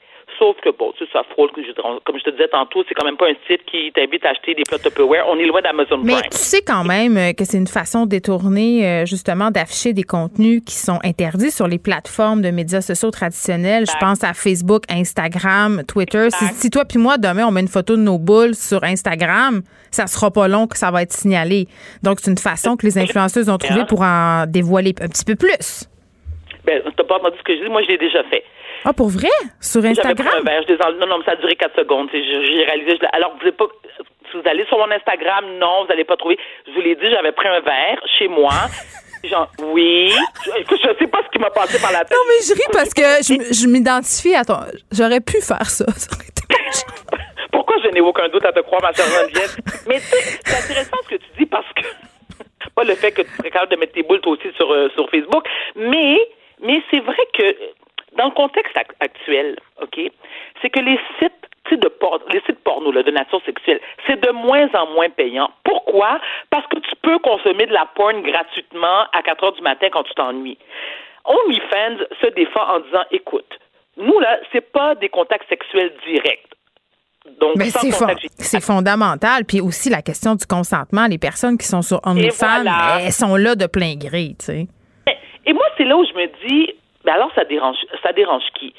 Si t'es une personne seule, Geneviève, puis après avoir mangé ton sac de chips, puis t'as calé ton 2 litres de coke, il est 2 heures du matin, puis tu t'emmerdes, t'as pas quelqu'un avec qui jouer aux fesses la nuit, tu fais quoi? T'as envie de parler à quelqu'un? T'as pas envie nécessairement d'appeler un 866 en ligne parce que t'es pas déprimé, t'es pas suicidaire. Tu veux juste jaser avec une fille qui va te dire, écoute, t'es cute, puis regarde mes seins, puis j'ouvre mes jambes. je me dis, entre deux adultes consentants, il y a où le problème? Moi, j'en vois pas la vérité. Ben, je pense que ça. Dans un verre le problème, je pense que ce qui dérange les gens, c'est cette façon assumée dont les femmes s'exhibent et surtout la monétisation du corps de la femme. On a un exemple. Tu me parlais de cette fille qui avait gagné 10 000 en un mois. Moi, je vais te parler de Lisanne Nadeau, qui est une influenceuse québécoise très, très populaire, une YouTubeuse. Elle s'est inscrite sur OnlyFans. Et c'est drôle ce que tu as dit sur Cardi B au début. Tu as dit, je sais pas c'est quoi l'intérêt de voir Cardi B nue parce qu'on a vu déjà tout son corps. On s'entend là, souvent un fil de soie, un foie dentaire, euh, soit dentaire entre les, entre les fesses. Là. On, ça laisse pas grand place à l'imagination. C'est quoi que j'ai d'intérêt à les payer pour l'avoir au complet? Les Nado, un peu la même affaire. Beaucoup de photos d'elle sur son compte Instagram, très, très explicite. Là, le maillot, justement, euh, qui passe juste à la bonne place, un pouce de large. Elle a fait environ 82 000 US en un mois. Tu sais. Eh oui. Eh oui. Puis à un moment donné, parce que elle, l'objectif de tout ça, c'était une expérience sociologique qu'elle disait. Elle voyait jusqu'où, elle voulait voir jusqu'où ça allait se rendre. Puis elle a arrêté de dévoiler les montants au bout d'un certain temps parce que c'était indécent. Ça a monté encore plus que ça et elle a effacé tous ses posts par la suite. Elle a dit Écoutez, euh, je reçois beaucoup de messages, euh, ça devient un peu inconfortable, donc je vais arrêter de divulguer les montants. Mais elle, elle a vraiment euh, engrangé beaucoup d'argent et c'est peut-être là où moi, mon côté, ma tante embarque. Parce que, évidemment, quand tu es une jeune femme de 18-19 ans, libérée sexuellement, puis tu dis, ben écoute, moi je pourrais être sur OnlyFans, puis arrêter de travailler, puis faire 100 000 par mois. Moi, c'est le, vendre le rêve, c'est peut-être peut-être là où moi j'ai peut-être un petit bémol et c'est là que nous, euh, comme tu le disais, notre job embarque, c'est-à-dire de présenter peut-être à nos filles l'envers du décor parce qu'évidemment, il y a des photos d'elles tout nues sur Internet qui vont circuler jusqu'à la fin des temps. Peut-être que ça dérange pas, mais il faut être conscient des conséquences de ce geste-là que de s'exhiber de la sorte. Mais ce qui me fait sourire, Geneviève, peux-tu me répéter, parce que je vais être sûre de bien avoir bien entendu? Le montant? Non, non, le montant, je m'en fous. Alors, non, je m'en fous. Qu'est-ce que Lisa Nadeau, elle prétend que c'était pour une étude sociologique? Mais en fait, elle voulait voir. Elle prétendait pas. Elle disait, je suis curieuse de savoir. Parce qu'elle avait vu des influenceuses américaines engranger vraiment beaucoup d'argent, puis elle dit, je serais curieuse de savoir, moi, comment je réussirais à ramasser si je m'inscrivais sur la plateforme OnlyFans. Et ça a commencé. Écoute, je pense que 24 heures euh, euh, plus tard, elle avait déjà 20 000 Tu sais, elle a pensé elle avait anticipé un montant, elle s'était dit je vais faire 30 000 euh, Elle a mis ses réglages à 20 dollars par mois. Donc tu disais tantôt là qu'il y avait un membership par mois, elle c'était 20 C'était 20 tu payais 20 puis tu pouvais voir euh, Lisanne Nadeau dans son plus simple appareil, puis elle, elle se faisait 16 dollars sur ce montant-là. OnlyFans prend une cote, comme on dit en bon français.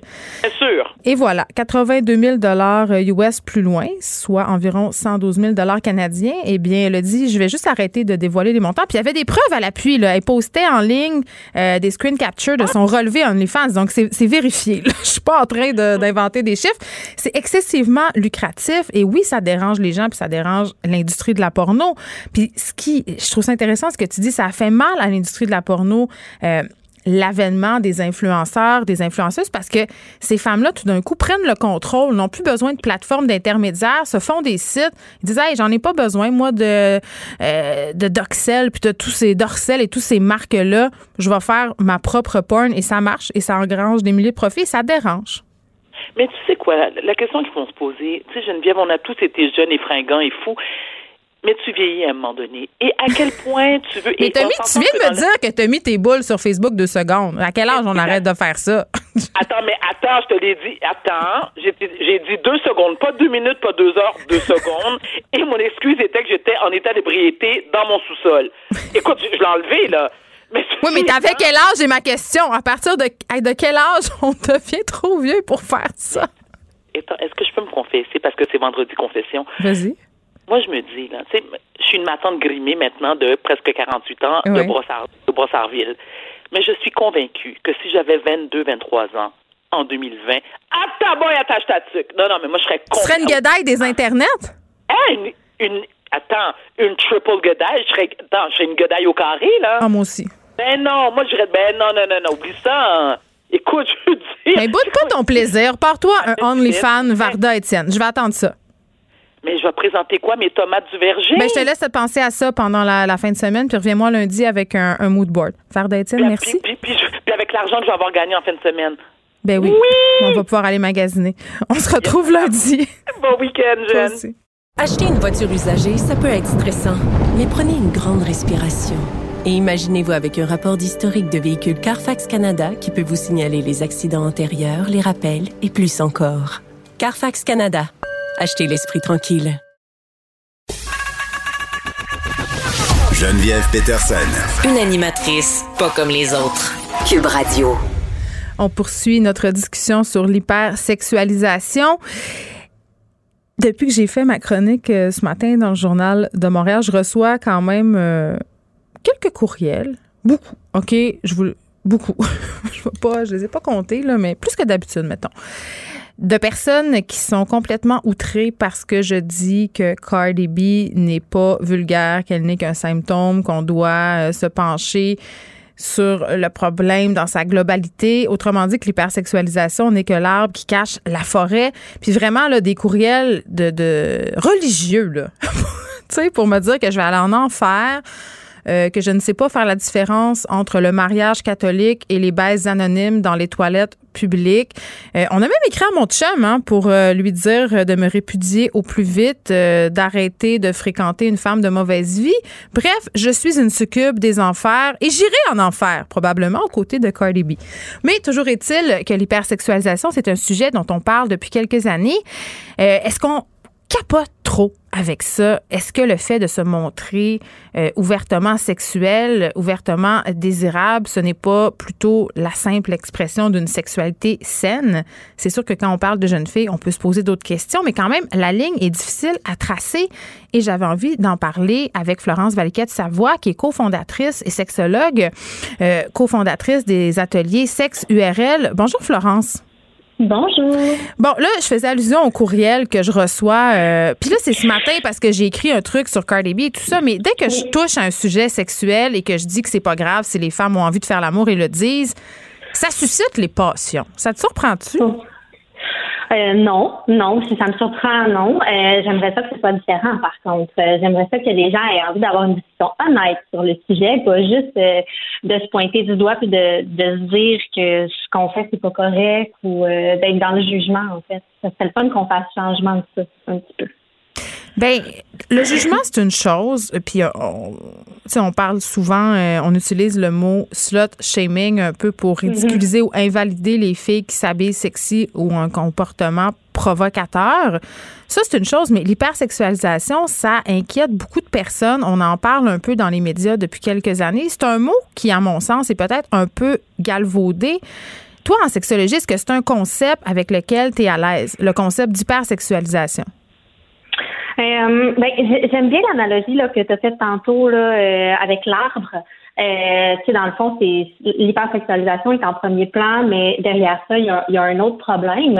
Euh, oui, en sexologie, on est familier avec ce concept-là. Est-ce qu'on est tous euh, euh, et toutes euh, d'accord pour dire qu'il y a un problème avec l'hypersexualisation? Moi, je dirais au-delà de ça, je dirais qu'il y a un problème avec l'éducation sexuelle. Euh, puis que découle de ça, du fait qu'il n'y a pas ou très peu d'éducation, ben euh, des images qui sont hyper sexualisées ou euh, des clips qui sont hyper sexualisés, etc. Mais le problème pour moi, c'est pas tant les clips et ça prend sa source dans le manque d'éducation. Donc c'est là que moi je trouve que les sexologues ont un rôle à jouer puis qu'on a plus quelque chose à dire. Mais tu sais, Florence Valiquette Savoie, je me dis. Bon, euh, il y a des vidéos, il y a des images sans arrêt, il y a la question des médias sociaux aussi. Euh, Les gens, ce qui ont peur, au fond, c'est que les jeunes filles, parce qu'on cible principalement les jeunes filles, reproduisent ces comportements-là. On dirait que c'est ça la seule peur. C'est ma fille, va-tu devenir une petite putain? Je m'excuse, mais c'est quand même ça. Oui, je comprends, mais en même temps, là, si on reprend là, le clip là, de Cardi B puis de Megan Thee Stallion, puis toutes les paroles là, qu'il y a dans- là-dedans, là, oui, c'est c'est sûr qu'on peut dire que c'est quelque chose qui est très explicite sexuellement, mais en même temps, pour une fois, on a deux femmes qui sont là et qui très clairement parlent de leur sexualité et mhm. disent ce qu'elles veulent faire et ce qu'elles veulent recevoir. Donc, il y a aussi tout cet aspect-là qui est super intéressant. Est-ce que c'est explicite? Oui. Est-ce que ça peut être choquant? Oui. Mais est-ce que nécessairement c'est 100% négatif? Non, parce qu'on a aussi une représentation des femmes qui euh, sont actives par rapport à leur sexualité, qui reprennent un pouvoir sur leur sexualité. Puis évidemment, quand on parle du plaisir féminin, euh, de l'angle de ce que les femmes veulent explicitement dans leur sexualité, mais là, ça devient un problème parce que le public visé par euh, ces vidéos-là, mais c'est plus euh, l'homme. Donc, euh, la femme parle pour elle-même, la femme vit sa sexualité pour elle-même. Mais en même temps, en même temps, tu es consciente, Florence, qu'il y a une certaine tranche du mouvement féministe qui dit que c'est simplement des femmes qui ont internalisé les standards du patriarcat. C'est-à-dire que si elles se présentent comme ça à la face du monde, c'est qu'ils sont sous l'emprise de ces standards-là, pas parce qu'elles sont libres de. Oui, je suis consciente que cette tranche-là du féminisme existe. Est-ce que je suis d'accord? Euh, pas vraiment. Moi, je pense aussi qu'il y a une mhm. part de ça que c'est de se réapproprier son corps et de le faire parce que toi, ça te compte. Donc, euh, danser de cette manière-là, ça peut à la fois être oui parce que euh, je, veux correspondre et, plaire à, à, la société, mais ça peut être aussi euh, parce que moi, ça me plaît. Puis je pense que l'un n'empêche pas l'autre et je pense que les deux peuvent exister. think Ben, on est dans des nuances de gris, en fait. Ben oui, puis tu sais, je disais dans ma chronique euh, que peut-être le problème, en fait, aussi, là, tu parles d'éducation. C'est sûr que comme parents, mhm. puis je viens d'en parler avec Varda, on a une responsabilité de discuter avec nos jeunes filles puis nos jeunes hommes aussi de ce que ça leur mhm. fait de voir ces images-là. Mais moi, mon problème, euh, puis honnêtement, j'ai pas beaucoup euh, de problèmes avec les femmes qui s'exhibent. Ça me dérange pas tellement. Ce qui me dérange peut-être, mhm. c'est l'absence de diversité, un, corporelle, deux, de modèle. je trouve qu'on est devant une culture très uniformisée.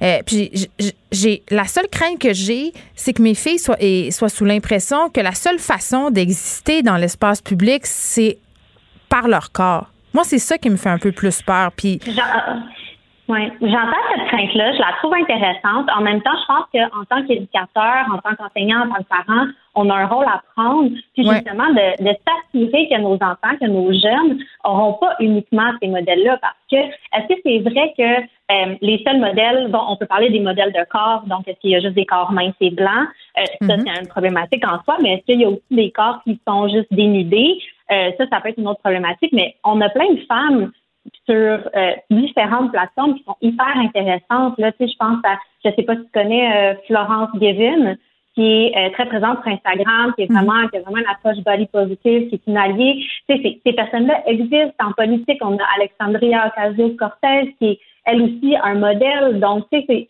c'est de voir est-ce que nos jeunes ont accès aussi à ces. Mais elles ne font pas partie de la culture populaire. Elles sont pas à MTV, ces mm-hmm. femmes-là. Elles ne sont pas sur les affiches. Mais je, suis d'accord avec ce que tu dis. Puis je pense aussi qu'on s'attaque au mauvais problème quand on s'attaque à mm-hmm. Cardi B, qui n'est qu'un symptôme. Après tout, il y a un produit de son milieu, de son époque. Mais comment on mm-hmm. fait comme parents? Qu'est-ce qu'on dit? Comment on peut s'y prendre? Ben, je pense que c'est en fait de, de créer le moment pour avoir la discussion. Donc, euh, tu sais, si on, pourquoi est-ce qu'on regarderait pas ce clip-là avec notre enfant? Euh, pourquoi là, il y, a, une grosse polémique en ce moment aussi sur le film Cutie ou les mignonnes là. Euh, donc en fait, c'est des, des préadolescentes dans les cités en France, si j'ai bien compris. Le film n'est pas encore sorti, c'est juste la bande-annonce. Mais ben, puis là, ce serait trop sexualisé pour des préadolescents. Mais c'est que c'est des jeunes filles de 11 ans qui twerk et je pense que comme les gens ont cette idée assez préconçue et très sexualisée du twerking, ça a soulevé l'ire et l'opprobre. Mais j'en parlais justement ce matin avec Benoît Dutrisac puis on se disait un peu peut-être une erreur marketing de la part de Netflix mhm. d'avoir misé là-dessus sur le poster, mais n'empêche que c'est quand même un enjeu auquel les parents font face. Je pense que regarder, s'asseoir, discuter de ce que ça leur fait de voir les images comme ça. Puis, tu sais, pour en revenir au fameux côté euh, hypersexualisation, tu sais, mhm. on est dans cette idée que les jeunes sont davantage délurés qu'avant puisqu'ils ont accès à toute cette porno, toutes ces images. Est-ce que c'est vrai? Puis est-ce qu'on en parle avec eux? Qu'est-ce qu'ils nous disent de ça, eux, l'hypersexualisation? Euh, ben, moi, c'est toujours quelque chose que je, je, honnêtement, je les connais pas les statistiques par cœur, mais j'ai l'impression que. Et tu leur parles aux jeunes, toi? Oui, je leur parle aux jeunes. Puis, tu sais, je veux dire, eux, ils peuvent pas se projeter dans le avant ce qu'ils vivent eux présentement. Puis eux, leur réalité, c'est, c'est leur réalité en ce moment. Puis est-ce qu'eux, ils trouvent que c'est hyper sexualisé? Non, je veux dire, c'est juste ça qui existe. C'est comme ça, c'est TikTok. Euh, les, les danses qu'ils font, c'est les danses qu'ils font. Les danses que nous, mais on faisait, c'est les danses que nous, on faisait. Florence Valiquette, sa voix, je- oui, mais en même temps, moi, je l'ai regardé, j'ai fait l'exercice, OK? J'ai regardé le vidéoclip de Cardi B avec ma fille et je me suis mis à, Oui. je me suis mise à danser comme elle et ma fille a dit, maman, arrête immédiatement. Je suis malaisée, c'est indécent. Fait que là, je dis, ah, donc, c'est sexuel? Mais pour nous, Oui. mais je pense que pour nous, les femmes de notre âge à nous, je pense que tu sais, les deux, on a entre 30 et 40 ans. Oui. Euh, je pense que nous, c'est, c'est- ça ne nous correspond pas à nous, mais que elles, c'est leur génération, c'est leur truc à elles, tu comprends, ou à eux le même. Tu sais, je pense pas que euh, que moi j'aille faire ça devant mon enfant? Oui, ça peut lui créer un malaise, mais en même temps, c'est le contenu auquel eux ils ont accès, que nécessairement ils vont le reproduire. Puis là aussi, c'est de, tu sais, on, on peut se poser cette question-là. Je veux dire, ils sont pas, ils ont du jugement aussi, ces ados-là, là. C'est souvent ça qu'on oublie. C'est souvent Ben ça qu'on oublie. Puis souvent, on ne les implique pas dans la discussion et c'est ça qui est problématique. Fait que t'es en train de me dire que j'aurais dû inviter une adolescente à me discuter de l'effet de, du vidéo de Cardi B sur sa psyché. Mais c'est vrai. Absolument. T'as raison. On devrait leur donner davantage la parole puis arrêter peut-être Oui. d'essayer de régler le sort du monde sur leur dos. Florence Valquette, sa voix, merci, cofondatrice euh, d'Atelier sexuel, sexologue. Merci beaucoup de nous avoir parlé. Ça fait plaisir. Bonne fin de journée. Bonne journée.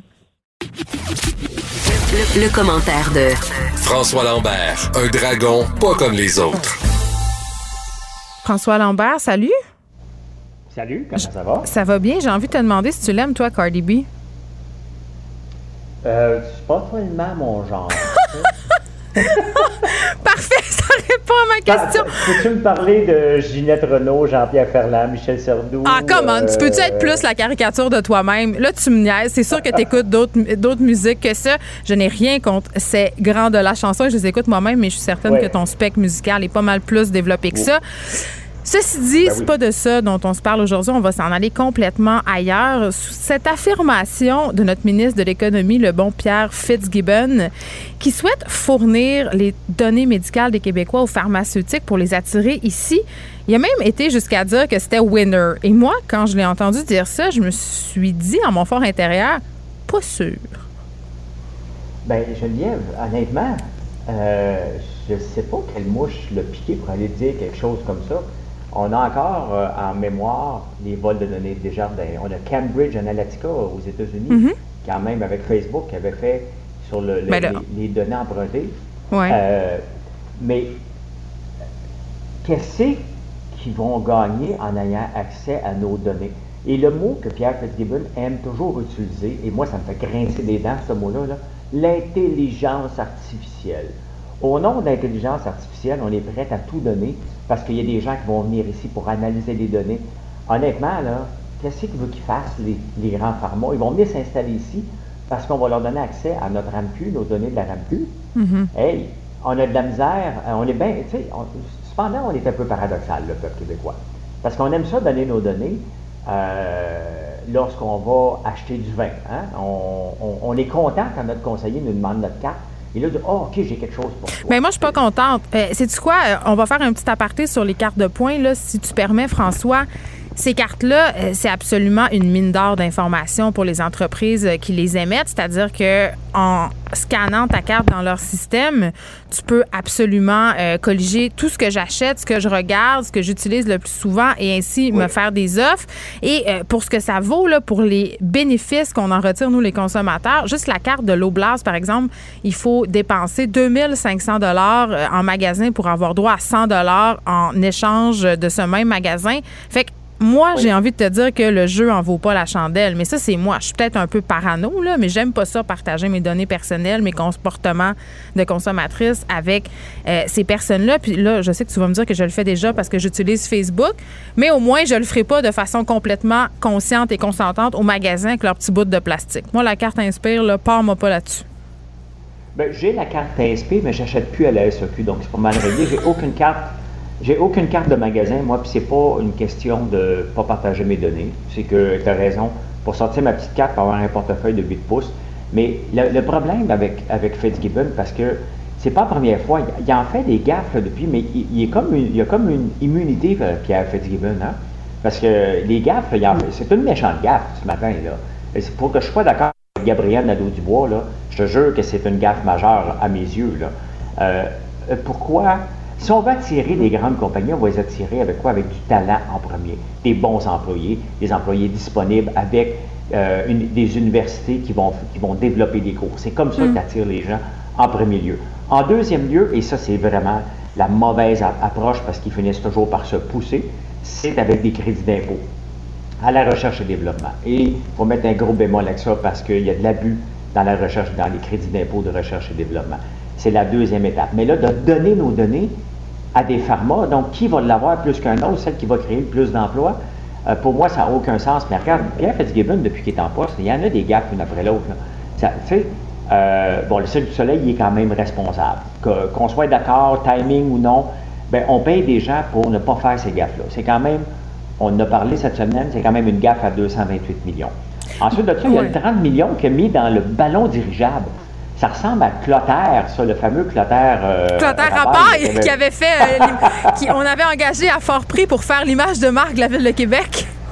Et oui, puis je ne suis pas capable, à toutes les fois que je vais fouiller cette nouvelle-là de grosse montgolfière, puis je regarde le français nous essayer de nous vendre son gros ballon dirigeable que personne ne veut dans le monde, et nous, on est allé mettre 30 millions là-dedans, mais c'est encore Pierre Fitzgibbon. Mais moi, ce qui me fait capoter, François, dans son affirmation, c'est le prétexte que ça va faire avancer la science. Pour moi, là, ce que ça veut dire, faire avancer la science, c'est que ça va être surtout très payant pour les pharmaceutiques. Puis juste pour qu'on soit euh, à la même place, là, Pfizer, l'une des plus grandes compagnies pharmaceutiques du monde. Et là, on a des petits problèmes de son, mais on va essayer d'arranger ça pour vous.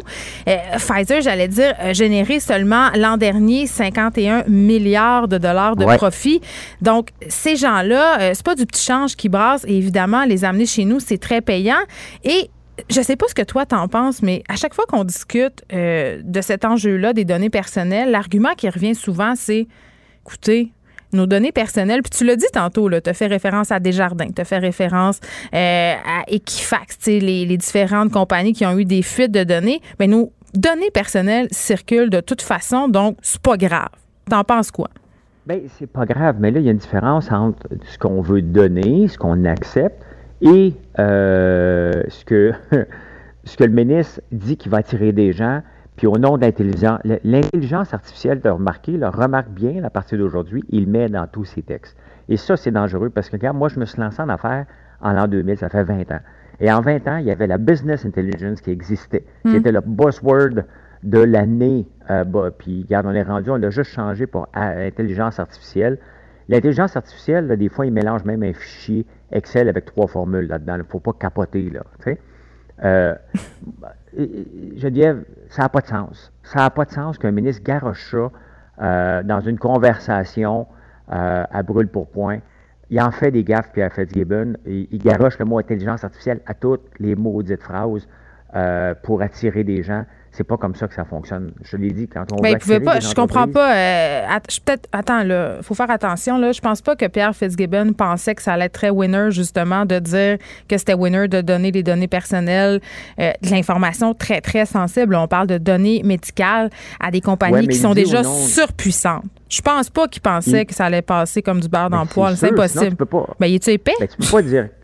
Ben, il a, il a échappé solide et où, que j'ai un problème avec la déclaration des partis d'opposition, c'est qu'ils disent qu'ils pensent comme un businessman. Je m'excuse, j'en suis un, le businessman, si on veut le dire en anglais, et je ne pense pas comme ça. Je pense que c'est euh, euh, extrêmement dangereux, cette déclaration-là. Puis c'est sûr qu'il va être obligé de revenir, ou François Legault va falloir qu'il fasse une sortie pour dire c'est pas ça qu'il voulait dire. C'est pas la première fois que François Legault est obligé de remettre à. On passe la mop en arrière. Non, non, ça fait plusieurs fois. Donc, combien de fois qu'il va avoir l'immunité, Pierre Fitzgibbon? Mais si moi, je faisais... qu'il livre quelque chose. Je faisais... À date, il n'a pas rien livré, là. Moi, je faisais le parallèle avec euh, un peu le scandale autour des pesticides.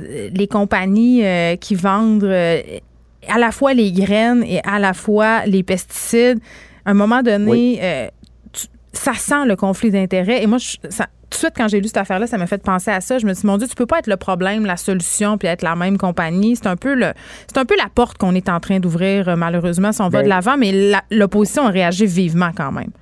Bien, avec raison. Puis là, tu parles du point où c'était l'agronome Alain Robert qui avait été, qui était un, un, un sonneur d'alerte qu'on a congédié, et tu te souviens de la déclaration du ministre de la Montagne, le ministre de l'Agriculture, il avait dit euh, J'ai des bonnes intuitions que, il avait congédié sur des intuitions et non pas sur des faits réels. Ils, ont été obligés de le reprendre parce qu'il avait dénoncé un cas réel qui, n'avait pas de sens et qu'on en met trop de pesticides. Mais à un moment donné, ce, ce gouvernement-là, oui, il y a beaucoup d'hommes d'affaires à la tête, mais j'aime encore mieux entendre un Christian Dubé parler comme un curé dans une conférence de presse que d'entendre Pierre Fitzgibbon annoncer à tout, à, des grandes. C'est énorme de donner ça. C'est une question d'aller euh, en, en, voyons pas en référendum, mais il faut consulter les gens là-dessus. Puis moi, je suis mm-hmm. contre la consultation normalement. Mais là, je m'excuse, là. C'est mes données à moi. Puis si je vais faire pipi trois fois par jour, puis je vais voir le médecin, ça me tente pas. Peut-être que une pharmaceutique puisse mettre de l'intelligence artificielle pour savoir pourquoi j'y vais. Non, mais tu sais, euh, mais c'est ça, je te dis, c'est de, l'information excessivement sensible. Puis est-ce que j'ai envie de la, donner à une compagnie euh, euh, qui n'est pas publique, qui est privée, qui peut gérer ça comme Ce qu'on devrait faire en premier lieu, c'est quand on se promène avec notre MQ d'une place à l'autre, qui sont capables d'avoir notre dossier informatisé. Oui, ça a pris 10 ans, ça a pris 1000 ans, puis ça marchait pas. Puis là, tout d'un coup, on va tout informatiser ça. En tout cas. Ben, puis qu'on arrête, qu'on enlève les fax des hôpitaux, commençons par la base, là, avant d'aller trop loin. Avant de se passer bon. Exactement. euh, parlons d'Uber et Lyft maintenant qui obtiennent un délai pour clarifier le statut des chauffeurs indépendants. Oui, mais l'angle que je veux t'amener, Geneviève, parce que tu sais, je t'en ai parlé, en tout cas, je pense que je t'en ai parlé cette semaine ou j'en ai parlé dans ma tête, ça m'arrive, de me parler tout seul puis de me répondre. Mais euh, Uber et Lyft se sont fait euh, dire en Californie euh, bon, vous n'avez pas maintenant des sous-traitants, vous avez des employés, il y a un lien direct d'emploi. Mm-hmm. Et où je veux t'amener, c'est que le Cirque du Soleil, OK, parfait, il a passé la mop, euh, on a tout perdu, mais il y a des sous-traitants là-dedans, je ne sais pas le nombre, mais il y, a, plusieurs millions qui sont dus à des sous-traitants. Et les sous-traitants, c'est qui? C'est les, les, artistes du cirque qui euh, étaient des travailleurs autonomes. Puis pour être travailleur autonome, il faut, même ici au Québec, c'est la même chose, il faut que tu aies la liberté de travailler pour qui tu veux. Et moi, ce que je, veux t'amener, le, lien, c'est que ces gens-là ne sont pas payés, bien entendu, sont des créanciers au point de vue de la loi, comme les autres créanciers, donc ils ont tout perdu, alors que techniquement, ils n'étaient pas des travailleurs autonomes, ils étaient des employés du cirque. Parce que s'ils sont travailleurs autonomes, ça veut dire que le matin, ils peuvent faire un numéro avec le Cirque du Soleil, puis l'après-midi, un numéro avec le Cirque Éloise. C'est ça la définition d'un travailleur autonome. Autrement, tu as un lien d'emploi euh, direct et je pense que si j'étais eux, c'est l'angle que j'irais voir un juge pour dire, regardez, on n'était pas travailleurs autonomes. Là. On était payés comme des travailleurs autonomes, mais on était des employés du cirque. Ils doivent être considérés comme des employés du cirque, ces gens-là. C'est, presque révoltant de voir qu'ils ne sont pas payés parce qu'ils ont un statut, euh, qu'ils ont peut-être voulu, qu'ils étaient peut-être d'accord ou qu'ils n'ont peut-être pas eu le choix, mais ce n'étaient pas des travailleurs autonomes, c'était vraiment des employés.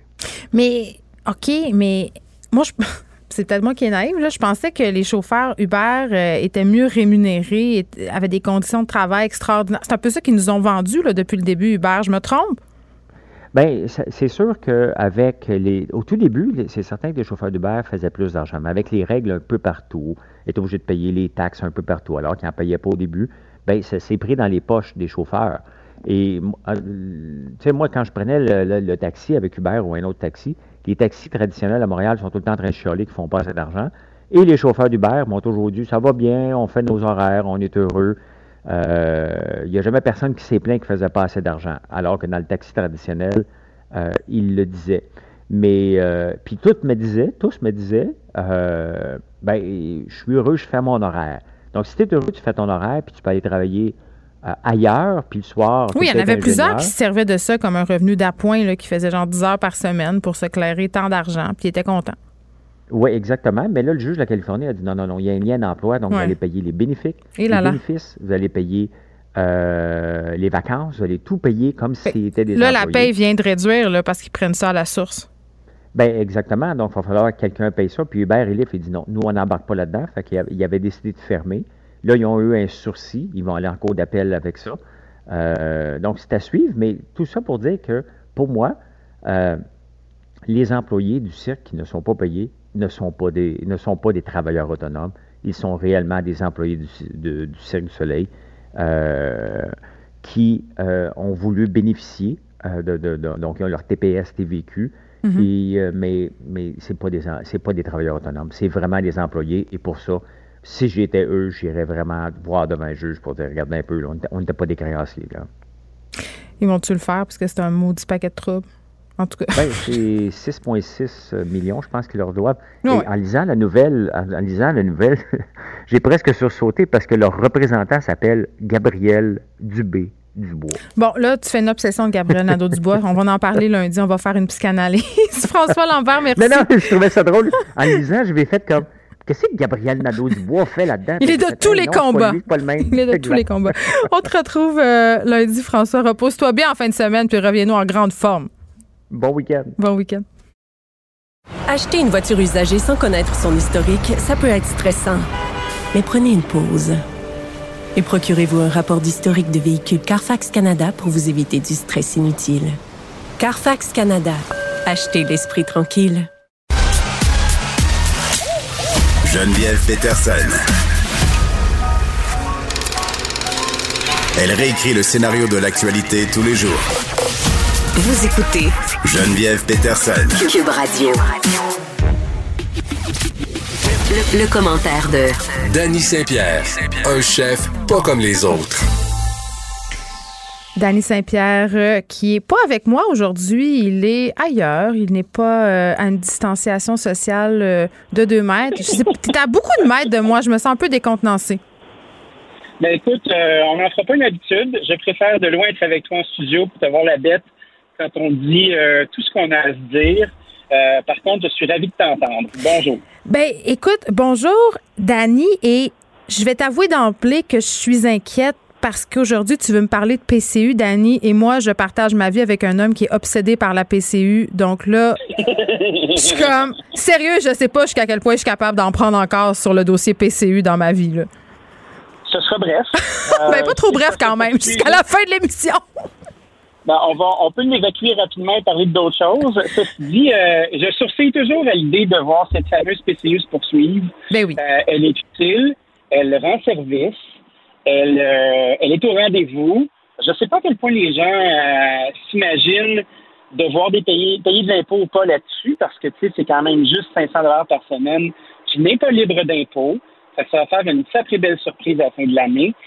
Mais quand j'essaie de recruter des gens pour mon métier ou pour toutes sortes d'autres métiers où on voit qu'il y a de la pénurie, puis quand on donne le choix à nos amis de faire veux-tu rester chez toi et faire 500 dollars qui n'est pas libre d'impôt par semaine, ou venir faire de la vaisselle pour moi, ou trier des herbes dans une cuisine chaude, ou faire des gazons, ou faire euh, tous des trucs qu'on considère comme des, euh, des jobs, mais pas des super jobs.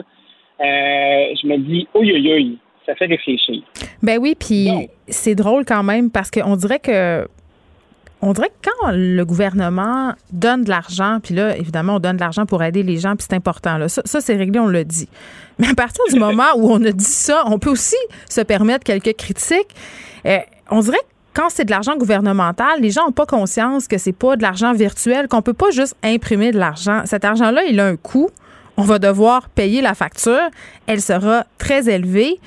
Et on dirait que les gens perdent ça de vue parce que la PCU, c'était une mesure transitoire euh, pour qu'on puisse un peu se sortir la tête de l'eau et puis arrêter la courbe, aplanir cette fameuse courbe-là en restant chacun chez soi. Parce qu'évidemment, si le gouvernement avait pas donné des compensations, il y, avait, il y aurait eu bien des gens qui seraient allés travailler quand même. Ça, c'est dit aussi. Mais à un moment donné, on va frapper un mur. Là. Moi, c'est ce qui me fait peur. On continue à la donner, la PCU, on la prolonge, puis les gens, est-ce qu'ils sont tant que ça en train de se chercher un plan B? Je pense que tu as mis le doigt sur quelque chose d'excessivement intéressant. Tant qu'à être payé chez nous ou aller prendre le risque de m'exposer, de travailler dans des jobs qui sont pas si le fun. Tu sais, moi, cet été dernier, je suis allée en vacances dans quelques régions du Québec, puis le staff des restaurants, là, je voyais que c'était pas le même que d'habitude. C'était des gens inexpérimentés, des fois, euh, qui n'étaient pas habitués de faire du service. Les, les restaurateurs paient ce tribut-là en ce moment même. Là ben, non seulement on le paie, mais en même temps, c'est en train de façonner notre métier d'une autre façon. Façonner d'une façon, ça se dit très mal. Euh, ceci dit, on commence à s'habituer à part de personnel. On commence à trouver des façons d'opérer nos restaurants euh, avec moins de monde, avec moins de services, avec moins de choix sur notre menu, avec moins de gens dans nos salles. ce qui m'inquiète, c'est qu'on on n'a jamais vraiment considéré les métiers de la restauration comme étant de vrais métiers. Oui, c'est en attendant. La restauration, c'est en attendant, c'est des job-ins, c'est pas payant, tu fais ça le soir, tu fais ça la fin de semaine. Mais c'est incompatible avec la vie de famille aussi, c'est le préjugé qu'on a. C'est pour ça que la plupart des gens euh, quittent au bout d'un certain temps.